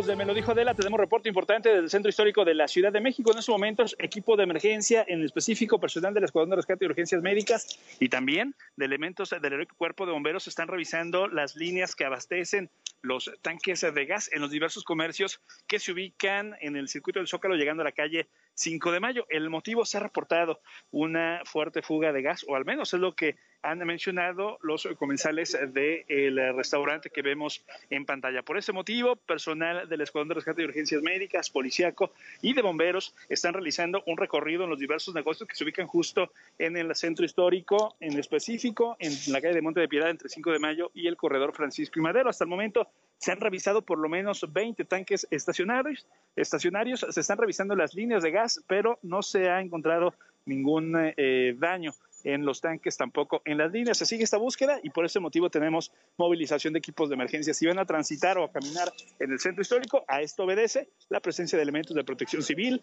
bomberos, policía en toda esta zona. Por lo pronto es el reporte. Vamos a seguir muy, muy pendientes.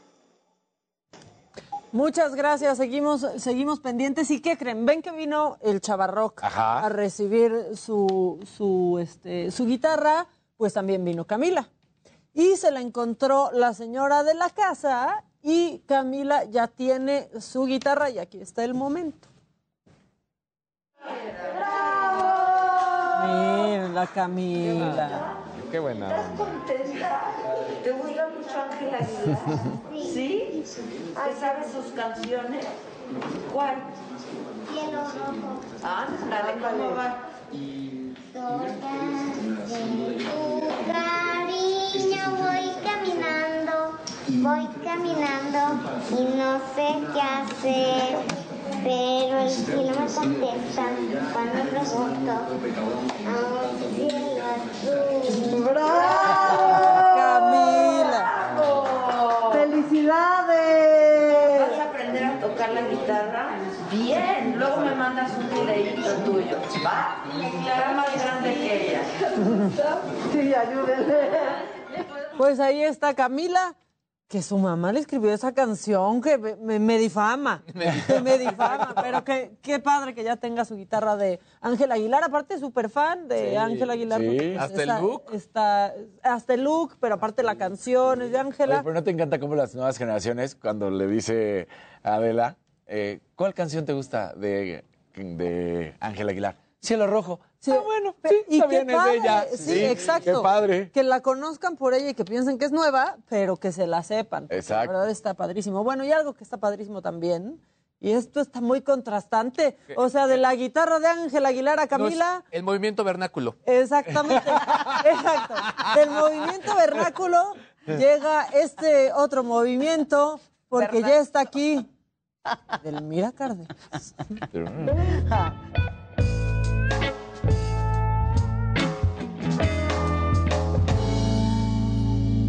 Ándale. bueno, yo así, ¿Qué pasó? Mm, bien, Casi, casi le hago así, no. Mm. Pero no hay maletita ahora, ¿qué vamos a hablar? Claro que sí hay Ah, hay maletita. Ah, es que ahora fue ¿Cuándo te más. ha quedado mal? Es que ahora viene muy pocket. o Ajá, o sea, hoy, hoy- son chiquito, casi casi de viaje, pocket. Ah, ¿Qué pero opinas? ya bien. Mira. Ustedes, me- eh, de- depende, ahí sí que depende el sapo es la pedrada, pero en este Claro. caso depende la maleta, es el, Pues sí. el tipo de La información. pedrada.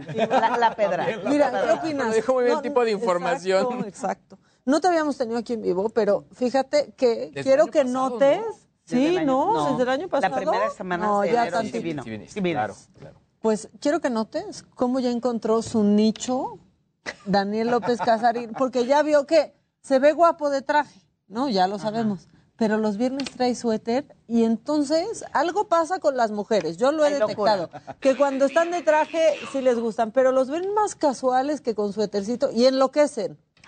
¿Qué opinas? Ve. Ah, lo que Pues, pasa es ya que, el- encontró oye, el, el, el, en- el en- el entregarte a la Claro, claro. A, a la, a la parte confort también hace que no te veas acartonado sexualmente. Ah, caray. ¿Te acuerdas? Que yo siento que algo tiene que ver con sí, eso. Totalmente. Porque, Porque, todas se si te ven trajeado, formal, serio, pues es como, "Mm, pues sí se me antoja, pero cuando te veo en suétercito es como, ay, se está soltando el cuerpo. Ya se relajó. ya se relajó, ya está relajando todo para que Ay. Fluya. fluya y crezca la creatividad en este fin de semana. Entonces, hablando de eso, el día de hoy eh, deseo traerles, bueno, no deseo, aquí los traje, que ya me criticaron que la maleta no es tan grande. Hoy lo que vamos a hablar, el origen y la práctica de eh, ejercitar la vagina.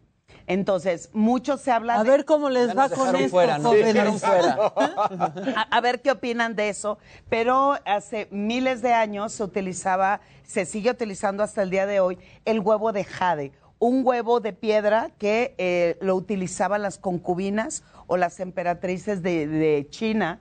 ¿Para qué? Para poder ejercitar el piso pélvico o el suelo pélvico y de esa manera contraer y ejercitar su vagina para poder complacer eh, al, al emperador en turno. Sin embargo, las bolas chinas vienen de el, el Japón feudal, donde, la, y ahí viene, ahí- ahora sí les enseño lo que traigo el día de, de hoy. El oye, ahí O vienen sea, las... esto es antes del Kegel, La bolsa de- palabras. del Esto es mago. antes del Kegel, exactamente. Mira, vamos, les, les traigo absolutamente de todas las opciones había se puede haber. Hay algunas que son metálicas, unas que son de cristal, O sea, las pero- mejores. Las de Jade. Ahí va. Mira, A ver, las la- puedes tocar, las podemos sacar si gustan. Sí, están, Nomás están nuevecitas, ¿verdad? Todo es nuevo. Ah, sí. Y después de que tú las toques, pues ya no creo que, bueno, en fin, mira. Ok. Estas son las de Te cristal. voy a hipnotizar, Luis, que dije. Ok. Estas son las de metal. Mira, para que las vayan tocando y probando, sintiendo y experimentando. Hay algunas que vienen totalmente texturizadas. Bueno, Ok. ¿Para qué funciona y qué es lo que pasa? La gran mayoría dice el ejercicio de Kegel después del parto o cuando tenemos, eh, eh, cuando vamos sintiendo que vamos perdiendo, eh, póntelas así en- como aretes. en el- Como, como un arete, sí. así en, en las orejas y tienen peso. Mira, ahí te vale. Ahí va, mira. Ay, Este. órale, como en el Six Flags con la canica. O en la, o- la- o la feria. Exacto. La mayoría piensa y cree que ejercitar la vagina sí es para darle tonicidad en el momento del contacto sexual y de esa manera eh, los caballeros o los hombres van a sentir un poco más de placer. En términos coloquiales, Aprieta. cuando es aprieta más, se dice la mordida del perro. Perdón, es algo que es parte que- del, lenguaje, de la jerga popular. Sin embargo, el ejercitar la vagina va muchísimo más allá que eso. Si podemos pensar qué es el piso pélvico, vamos a imaginar que este es el piso pélvico, tanto para hombres como para mujeres. Entonces, mientras tengamos la tonicidad muscular y cierta edad de juventud, pues esto está duro y rígido. Sin embargo, el piso lo que sostiene es la vagina, este, los intestinos, etcétera, etcétera. Y con el pasar del tiempo va tomando, bueno, va descendiendo la tonicidad. Como dando de sí. Eh, Sí, exacto. Y el problema es que no solamente eh, trae muchas consecuencias en la vida sexual de la mujer, sino también en su salud. Por sí, ejemplo, ¿no? La vejiga o eso. incontinencia Mm. urinaria, puede haber prolapsos eh, tanto de la vagina como de los intestinos, o sea, sí es una situación bastante eh, grave que la gran mayoría no la tomamos en cuenta porque pensamos que eso es sexual y no es así. Punto número uno, ¿cómo conectamos el cerebro con los genitales? No, no lo hacemos consciente. El hombre siempre espera que sea a través de la erección y en el caso de las mujeres pues no lo tomamos en cuenta. Entonces, cuando nosotros mandamos el mensaje del cerebro hacia abajo y decimos, quiero, dame, adentro, va con todo, lo siento, me encanta. Oye, ¿cómo? Me- oye, está bailando Luis Es que lo dice con ritmo. Sí, Exacto. Entonces, no podemos hacer esa conexión porque lo que son los tabúes, los prejuicios, los paradigmas, irrumpen el mensaje y no llega y pues no logramos el no objetivo. Entonces, si nosotros empezamos a hacer los ejercicios que fortalecemos el piso pélvico, la mayoría piensa y cree, ay, pues aprieta, suelta. Y ahí están ustedes ahorita escribiendo, aprieta, suelta, aprieta, suelta. Sí, porque eso dicen también. Después de estar trabajando y estás haciendo No, tus ejercicios. Tengo que estar consciente, Porque de esa manera es como llega con mayor efectividad el mensaje. Por lo tanto, cuando yo aprieto, en el caso de hombres y mujeres también, ¿cómo lo va, cómo sabe el hombre cómo tiene que ser ese ejercicio? En el caso del varón, solo para saber cuál es, cuando estén eh, eh, orinando, este, detengan la orina. Eso, el detener, que sienten así como el jalón que dicen, se me frunció, cuando dicen así, se me Es ahí. ese es, ese es el músculo. No podemos ejercitarlo cuando estamos orinando porque regresamos la orina y eso puede tener Claro. problemas en, en- en- en- en la vejiga eh, o infecciones urinarias. para que sepan, o sea, Nada más para que sepan. Entonces, sostenemos, sentimos y des- vamos a hacerlo. ¿Les parece bien? ¿Les Échale. Lo- ¿Nos tenemos que poner de pie o así? Que para- sí, para- sí, en la comodidad de la silla. En la comodidad Vean, nada más. no hay pretexto. Posición de arraigo, compañero. Hay que Oh, poner los dos pies. Uy, ¿Nos a arraigar? Bájenle la silla, Arráigate. Luisito. Ahí estamos. Ahí estamos. Que para los está. hombres estos ejercicios, Edelmira, son más para controlar la eyaculación. Es para detectar y, y evitar eh, este, el, el reflejo eyaculatorio. Exacto. Entonces, este ejercicio para el varón es para fortalecer testículos, perineo, obviamente el pene y hasta la parte de atrás en el ano. En, en las mujeres, pues fortalecemos para trabajar el piso pélvico, evitar incontinencia urinaria y fortalecer la vagina. Entonces, ponemos manos en las rodillas, entonces pongamos un poquito de conciencia en la sensación y cuando aprieten, ahí sí les dejo de No tarea a los ahorquen. cuatro.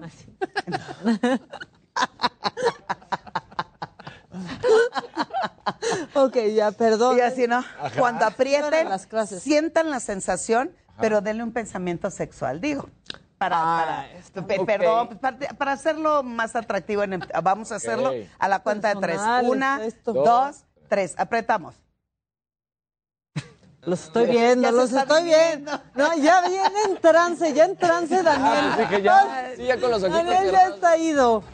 Ya. Oh, oh. Suéltense, fluyan. Si nosotras, sobre todo las mujeres, ahí está, mira, mira, ya tuvo el efecto. Claro. El efecto indicado. Déjense ir, muchachos. No, pero- Pensamiento sexual. No, justo contengan. No, porque estás esforzando demasiado el músculo. Ok. Un músculo sobre eh, eh, ejercitado también se atrofia. Claro. Entonces, con este ejercicio. No, no, no. No, eh, con este ejercicio lo que hacemos es dar tonicidad, sí, que es algo que importa, pero también vamos a hacer un ejercicio que nos sensibilice y mejore el sistema motor. Cuando nosotros apretamos, contenemos, soltamos, estamos relajando también el músculo y eso nos favorece en los tejidos del piso pélvico.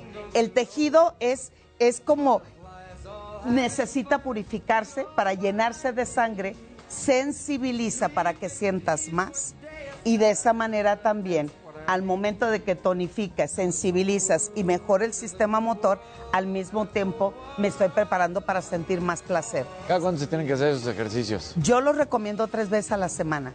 O sea, al principio hay que hacerlo todos los días, pero eh, miren, las bolitas, aquí les muestro, las de cristal, les muestro las bolitas. Enséñanos las bolitas. Las de metal, mira. Tienen peso, ¿ok? sí, pesan mucho. Y las bolitas de cristal, que también tienen, tienen su peso. Las que le estaba mostrando a, a, a Maca, es, son unas bolitas que puedo intercambiar por peso. ¿Ya vieron? Ya. Ahí- ahí- Ya te estoy, ahí, te- ahí va. Intercambio de bolitas. Ahí te va mi Ahí está. Entonces, estas tienen peso y lo que vamos haciendo primero hay que hacerlas sin peso y después vamos aumentando y le vamos dando eh, el, el- el peso necesario y requerido. Después, ahí vienen las de... Mira, esto es lo más nuevo. Esto es tecnología, no solamente del placer, sino tecnología para la salud sexual. Me encanta tu Parece que era un teletubi. Oye, Tinky Winky. bueno, esto es de silicón de uso médico, ¿eso qué significa? Pues lo, es, es cero porosidad, cero contaminación. Aquí hay una bolita con cierto peso y aquí hay otra bolita, entonces se introduce en cavidad vaginal, esto queda afuera y se hacen los ejercicios. La novedad y la tecnología es que ahora esto también ya son vibradores.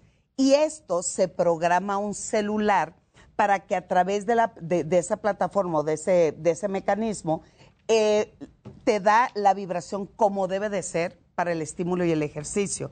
Cuando digo la gran mayoría fracasa en los ejercicios de Kegel, esto es una garantía total de que estamos haciendo el ejercicio. Hasta te combina, Casarín. Fíjate. Mira, va contigo. Cha, la, la, la, Rosadito. Como, como- como- como arete. Oye, a ver, el otro día, este, pues, creo que esto ya lo hemos platicado tú y yo con, con Adela, pero es que la verdad es que el eje- o sea, el piso pélvico en las mujeres, pues sí es, sí, sí, este, pues es sinónimo de tener bienestar, o Sí. sea, tener, tener este Salud sexual, firmeza, sí, ¿no? sí. Este, porque por ejemplo, muchas mujeres cuando vas a un baño público que pues te enseñan desde chiquitos, desde chiquitas, ¿no? El famoso de aguilita. Muchos doctores dicen que eso daña mucho más que ir rápido al baño y que hay mucho más riesgo porque lastimas el piso pélvico por la posición, por lo que estás haciendo y creo que ahí también tendríamos que hablar de ese tema. Eh, tenemos ¿verdad? que hablar del tema y, y nos da para mucho más, porque hay posiciones para ejercitar el piso pélvico con esa posición de aguilita. El asunto es que se carece de mucha información porque tiene que ver con la sexualidad femenina. Exacto. Y siempre que se habla de sexualidad femenina, no hay tanta información al respecto. Sin embargo, ojo con esto. Este tipo de ejercicio no solamente es para fortalecer y darle tonicidad a la vagina, sino que mantiene en sanidad esa parte de tu cuerpo que son músculos intra, adentro. No los podemos ejercitar. Es como si yo te dijera, a ver, dale, ejercítate el tríceps. Y dices, ok, uno, dos, tres. Sí, pero cuando le metes pesa, obligas Claro. el músculo a ejercitarse y, so- y se tonifica más a profundidad.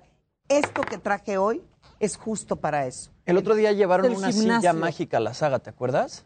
Que Ah, sí, se esta y- silla en la que te sientas así como que te fortalece el piso pélvico. Pero creo ya que la es has a través visto de seguro, ¿no? Sí. Como ultra, como una onda o algo así. Sí, es, o, por ejemplo, esto que tiene vibración, en este caso, esto ya es todavía más, eh, para mí este es el rey de los ejercicios, pero al mismo tiempo me da eh, bastante placer. Sí, es lo que te iba a decir. O sea, ahí sí, literal, se matan dos pájaros de un tiro. Exacto. Esto se introduce en cavidad vaginal, esto queda alojado totalmente en el área del punto G. esto queda anidado en labios vaginales y clítoris. Por lo tanto, al mismo tiempo que ejercito, pues tengo orgasmo de punto G y orgasmo de No clítoris. pain, sí gain. Pero al mismo tiempo tu pareja también te puede estar penetrando. Wow. Y al mismo Todo bien, Wow. Jimmy. Jimmy ya, Pues ya tiene que- plan para el viernes, Jimmy. o sea, casi No te brinca. combina, pero ¿Y también. vas. Al mismo tiempo, quien penetra, pues esto también lo está masturbando increíblemente bien. No, bueno. Se programa el celular, digo, lo pueden mandar el mensaje donde La quieran. El tipo de vibraciones de acuerdo a la música que también le mandes, ¿no? Reggaetón. A ver, preguntan Tiene aquí, el programa para ejercitar vagina. porque este sí es un tema del que se habla poco, que si puedes hacer esos ejercicios, pa- o sea, del piso pélvico durante las relaciones. Sí, claro, sí se puede hacer. Además, en el mo- esto que les acabo de, de- de pedir que hiciéramos, les invito que cuando estén haciéndoles alguna práctica este, oral o algún estímulo, y yo así no un estímulo placentero, Amatorio. aprieta y, van a sentir cómo el músculo se llena de, de- de energía y de vitalidad. Muchos de estos ejercicios justo son para poder eh, eh, trabajar con energía, con sensaciones, con eh, una experiencia diferente, pero al mismo tiempo nuestro país carece mucho de rehabilitación gracias fisioterapeutas que ya están tomando en cuenta, por ejemplo, una persona que tiene un accidente y queda eh, eh, cuadrapléjico, eh, eh, este, incapacidad de la cintura para abajo, cua- eh, no, cualquier situación de discapacidad, se dedican mucho a fortalecerle el resto de sus músculos del cuerpo. Menos. Llegan los fisioterapeutas y les hacen los ejercicios y lo que no fortalecen son sus genitales. Y eso obviamente un músculo literal que no se trabaja o ejercita. Se atrofia. Se atrofia. Y piensan que solo las mujeres pueden hacer No, esos no, no, no. ejercicios. Claro. Eso No, también es un gran hombres mito. Y hombres y mujeres, totalmente de acuerdo, Maca. Entonces, si ustedes se están fortaleciendo, por ejemplo, cuando yo trabajo, ya sea con eh, este, disfunción eréctil o, de- o- o- o, eh, eyaculación precoz, de las cosas que más hago hincapié en el varón es que aprendamos, a- bueno, que aprendan a hacer los ejercicios de Kegel, porque de esa manera estoy garantizando que todo el cuerpo esponjoso del pene, para poder que se llene de sangre, los tejidos necesitan estar en perfectas condiciones. Para eso es los ejercicios. de Ahora, esto tiene que ver con un rejuvenecimiento vaginal, que ya ves que hay procedimientos que se usan para hacer rejuvenec- rejuvenecimientos este, vaginales. Esto, pues, podría ser como para evitar tener que llegar a hacerte un rejuvenecimiento. No, y, qué, qué- qué buena pregunta, porque esa también sería otro, Otro, tema. ¿ves? Ese Hoy sí andamos es muy un- clínicos. es- exacto, es otro tema totalmente diferente. Porque el rejuvenecimiento tiene que ver con la postura de, de lo que te dicen que debe de ser tu sexualidad. Cuerpos tonificados, ¿no? Una vulva increíble, bonita. Yo no sé dónde sacan lo bonito. Pues de las películas pornográficas, donde te dicen que una vulva tiene que ser sin vello púbico, que los labios mayores, cierta, ¿no? Eh, esta anatomía, cuando en realidad cada quien tenemos un cuerpo Y totalmente que aparte, diferente. ¿qué confusión causa, por ejemplo, en los jóvenes y jóvenes, ¿no? En hombres y mujeres que empiezan a ver estas películas sin mayor información. Así Claro. es. Y que piensan que así es como se debería de ver y pueden llegar a pensar que tienen un problema con sus cuerpos. si las fotos en Además, tiene que ver con la Exacto. parte de cómo me veo. Tiene que ver con la autoestima sexual. Entonces, el problema es que si no se hace de manera profesional o eh, eh, si es una parte emocional de no me gusta porque se ve feo, ahí sí, la chamba es mía, hay que ir a, a psicoterapia sexual, hay que trabajar con un sexólogo sexóloga, pero si es algo por una mala praxis médica, por ejemplo, una mala episiotomía en un parto, o claro, o este cuando le hicieron la histerectomía dañaron algunas eh, algunas partes de, de sus órganos. Que cómo hay violencia obstétrica claro. en México. Ese y ni se temazo. fijan y cortan como si fuera un pollo rostizado porque quieren sacar al niño. Entonces, solo en esos momentos recomendamos que se hagan una, una cirugía. Pero cuando la venta y la publicidad que hay en todas las redes donde dice, hazte una cirugía láser para apretar y que se vea bonito. Hazte una reconstrucción para que vuelvas a ser virgen. Perdónenme, discúlpenme, a mí me costó el alma para que ya empezara Perderla. como para que me la vuelvan a hacer. regresar. Pero, y eso cultura machista. Claro. Cultura Totalmente. Tengo que estar impecable para la otra persona. No, Tengo- O que solo importa, ¿no? Este, para que salgan los bebés, ese órgano del cuerpo, y no, no importa cómo quede, ¿no? Ni su funcionalidad después, porque muchos médicos no se fijan Así en es. eso. Y ahí les va. ¿No? Está lleno de terminales nerviosas, lleno de terminales nerviosas. ¿Y qué pasa si yo corto y, oye, coso? El problema es Pierdes. que esas, esas mujeres quieren dar placer a sus parejas apretando, ¿no? Y lo que no saben es que es altísimo las probabilidades que dejen de sentir. Hijo. Está cañón. Es un tema. eh, Sí, prometo por eso deberían de tener de verdad muchísimo más cuidado. Yo tengo historias de pues muchas amigas que dicen, es que en mi primer parto me dieron en la torre porque pues lo que apremiaba era que sacaran al bebé y nadie se fijó Sí, claro. en mi cuerpo y en lo que yo estaba sintiendo. Sí, y hoy estamos trabajando ya un grupo de fisioterapeutas donde estamos trabajando el, el fortalecimiento y sobre todo esta parte de conectarte con una parte de tu cuerpo que solamente la utilizamos o pensamos que es o para ir al baño o para tener un contacto sexual. Pero eso va mucho más allá de todo eso y Salud, recordemos es bienestar. que claro y todo lo que está aquí es un instrumento de, de placer, no una herramienta de tortura. Y siempre nos estamos torturando con lo que no tenemos, con lo que no estamos y pues Y ahí le perdemos. Mira, siempre estamos en el jijiji, jajaja, pero es que este No, tema estuvo- nos, nos clavamos, literal, nos clavamos un poquito más. Muchas gracias, nos vemos el próximo viernes ya. Perfecto. Nosotros ya nos despedimos, llegó el viernes, es fin de semana, disfrútenlo y sobre todo recuerden, seguimos en pandemia, tomen todas sus precauciones y usen cubrebocas. Yo a nombre de Adela. Ever catch yourself eating the same flavorless dinner three days in a row? Dreaming of something better? Well, HelloFresh is your guilt-free dream come true, baby. It's me, Kiki Palmer. Let's wake up those taste buds with hot, juicy pecan-crusted chicken or garlic butter shrimp scampi. Mm. Hello Fresh. Stop dreaming of all the delicious possibilities and dig in at HelloFresh.com. Let's get this dinner party started.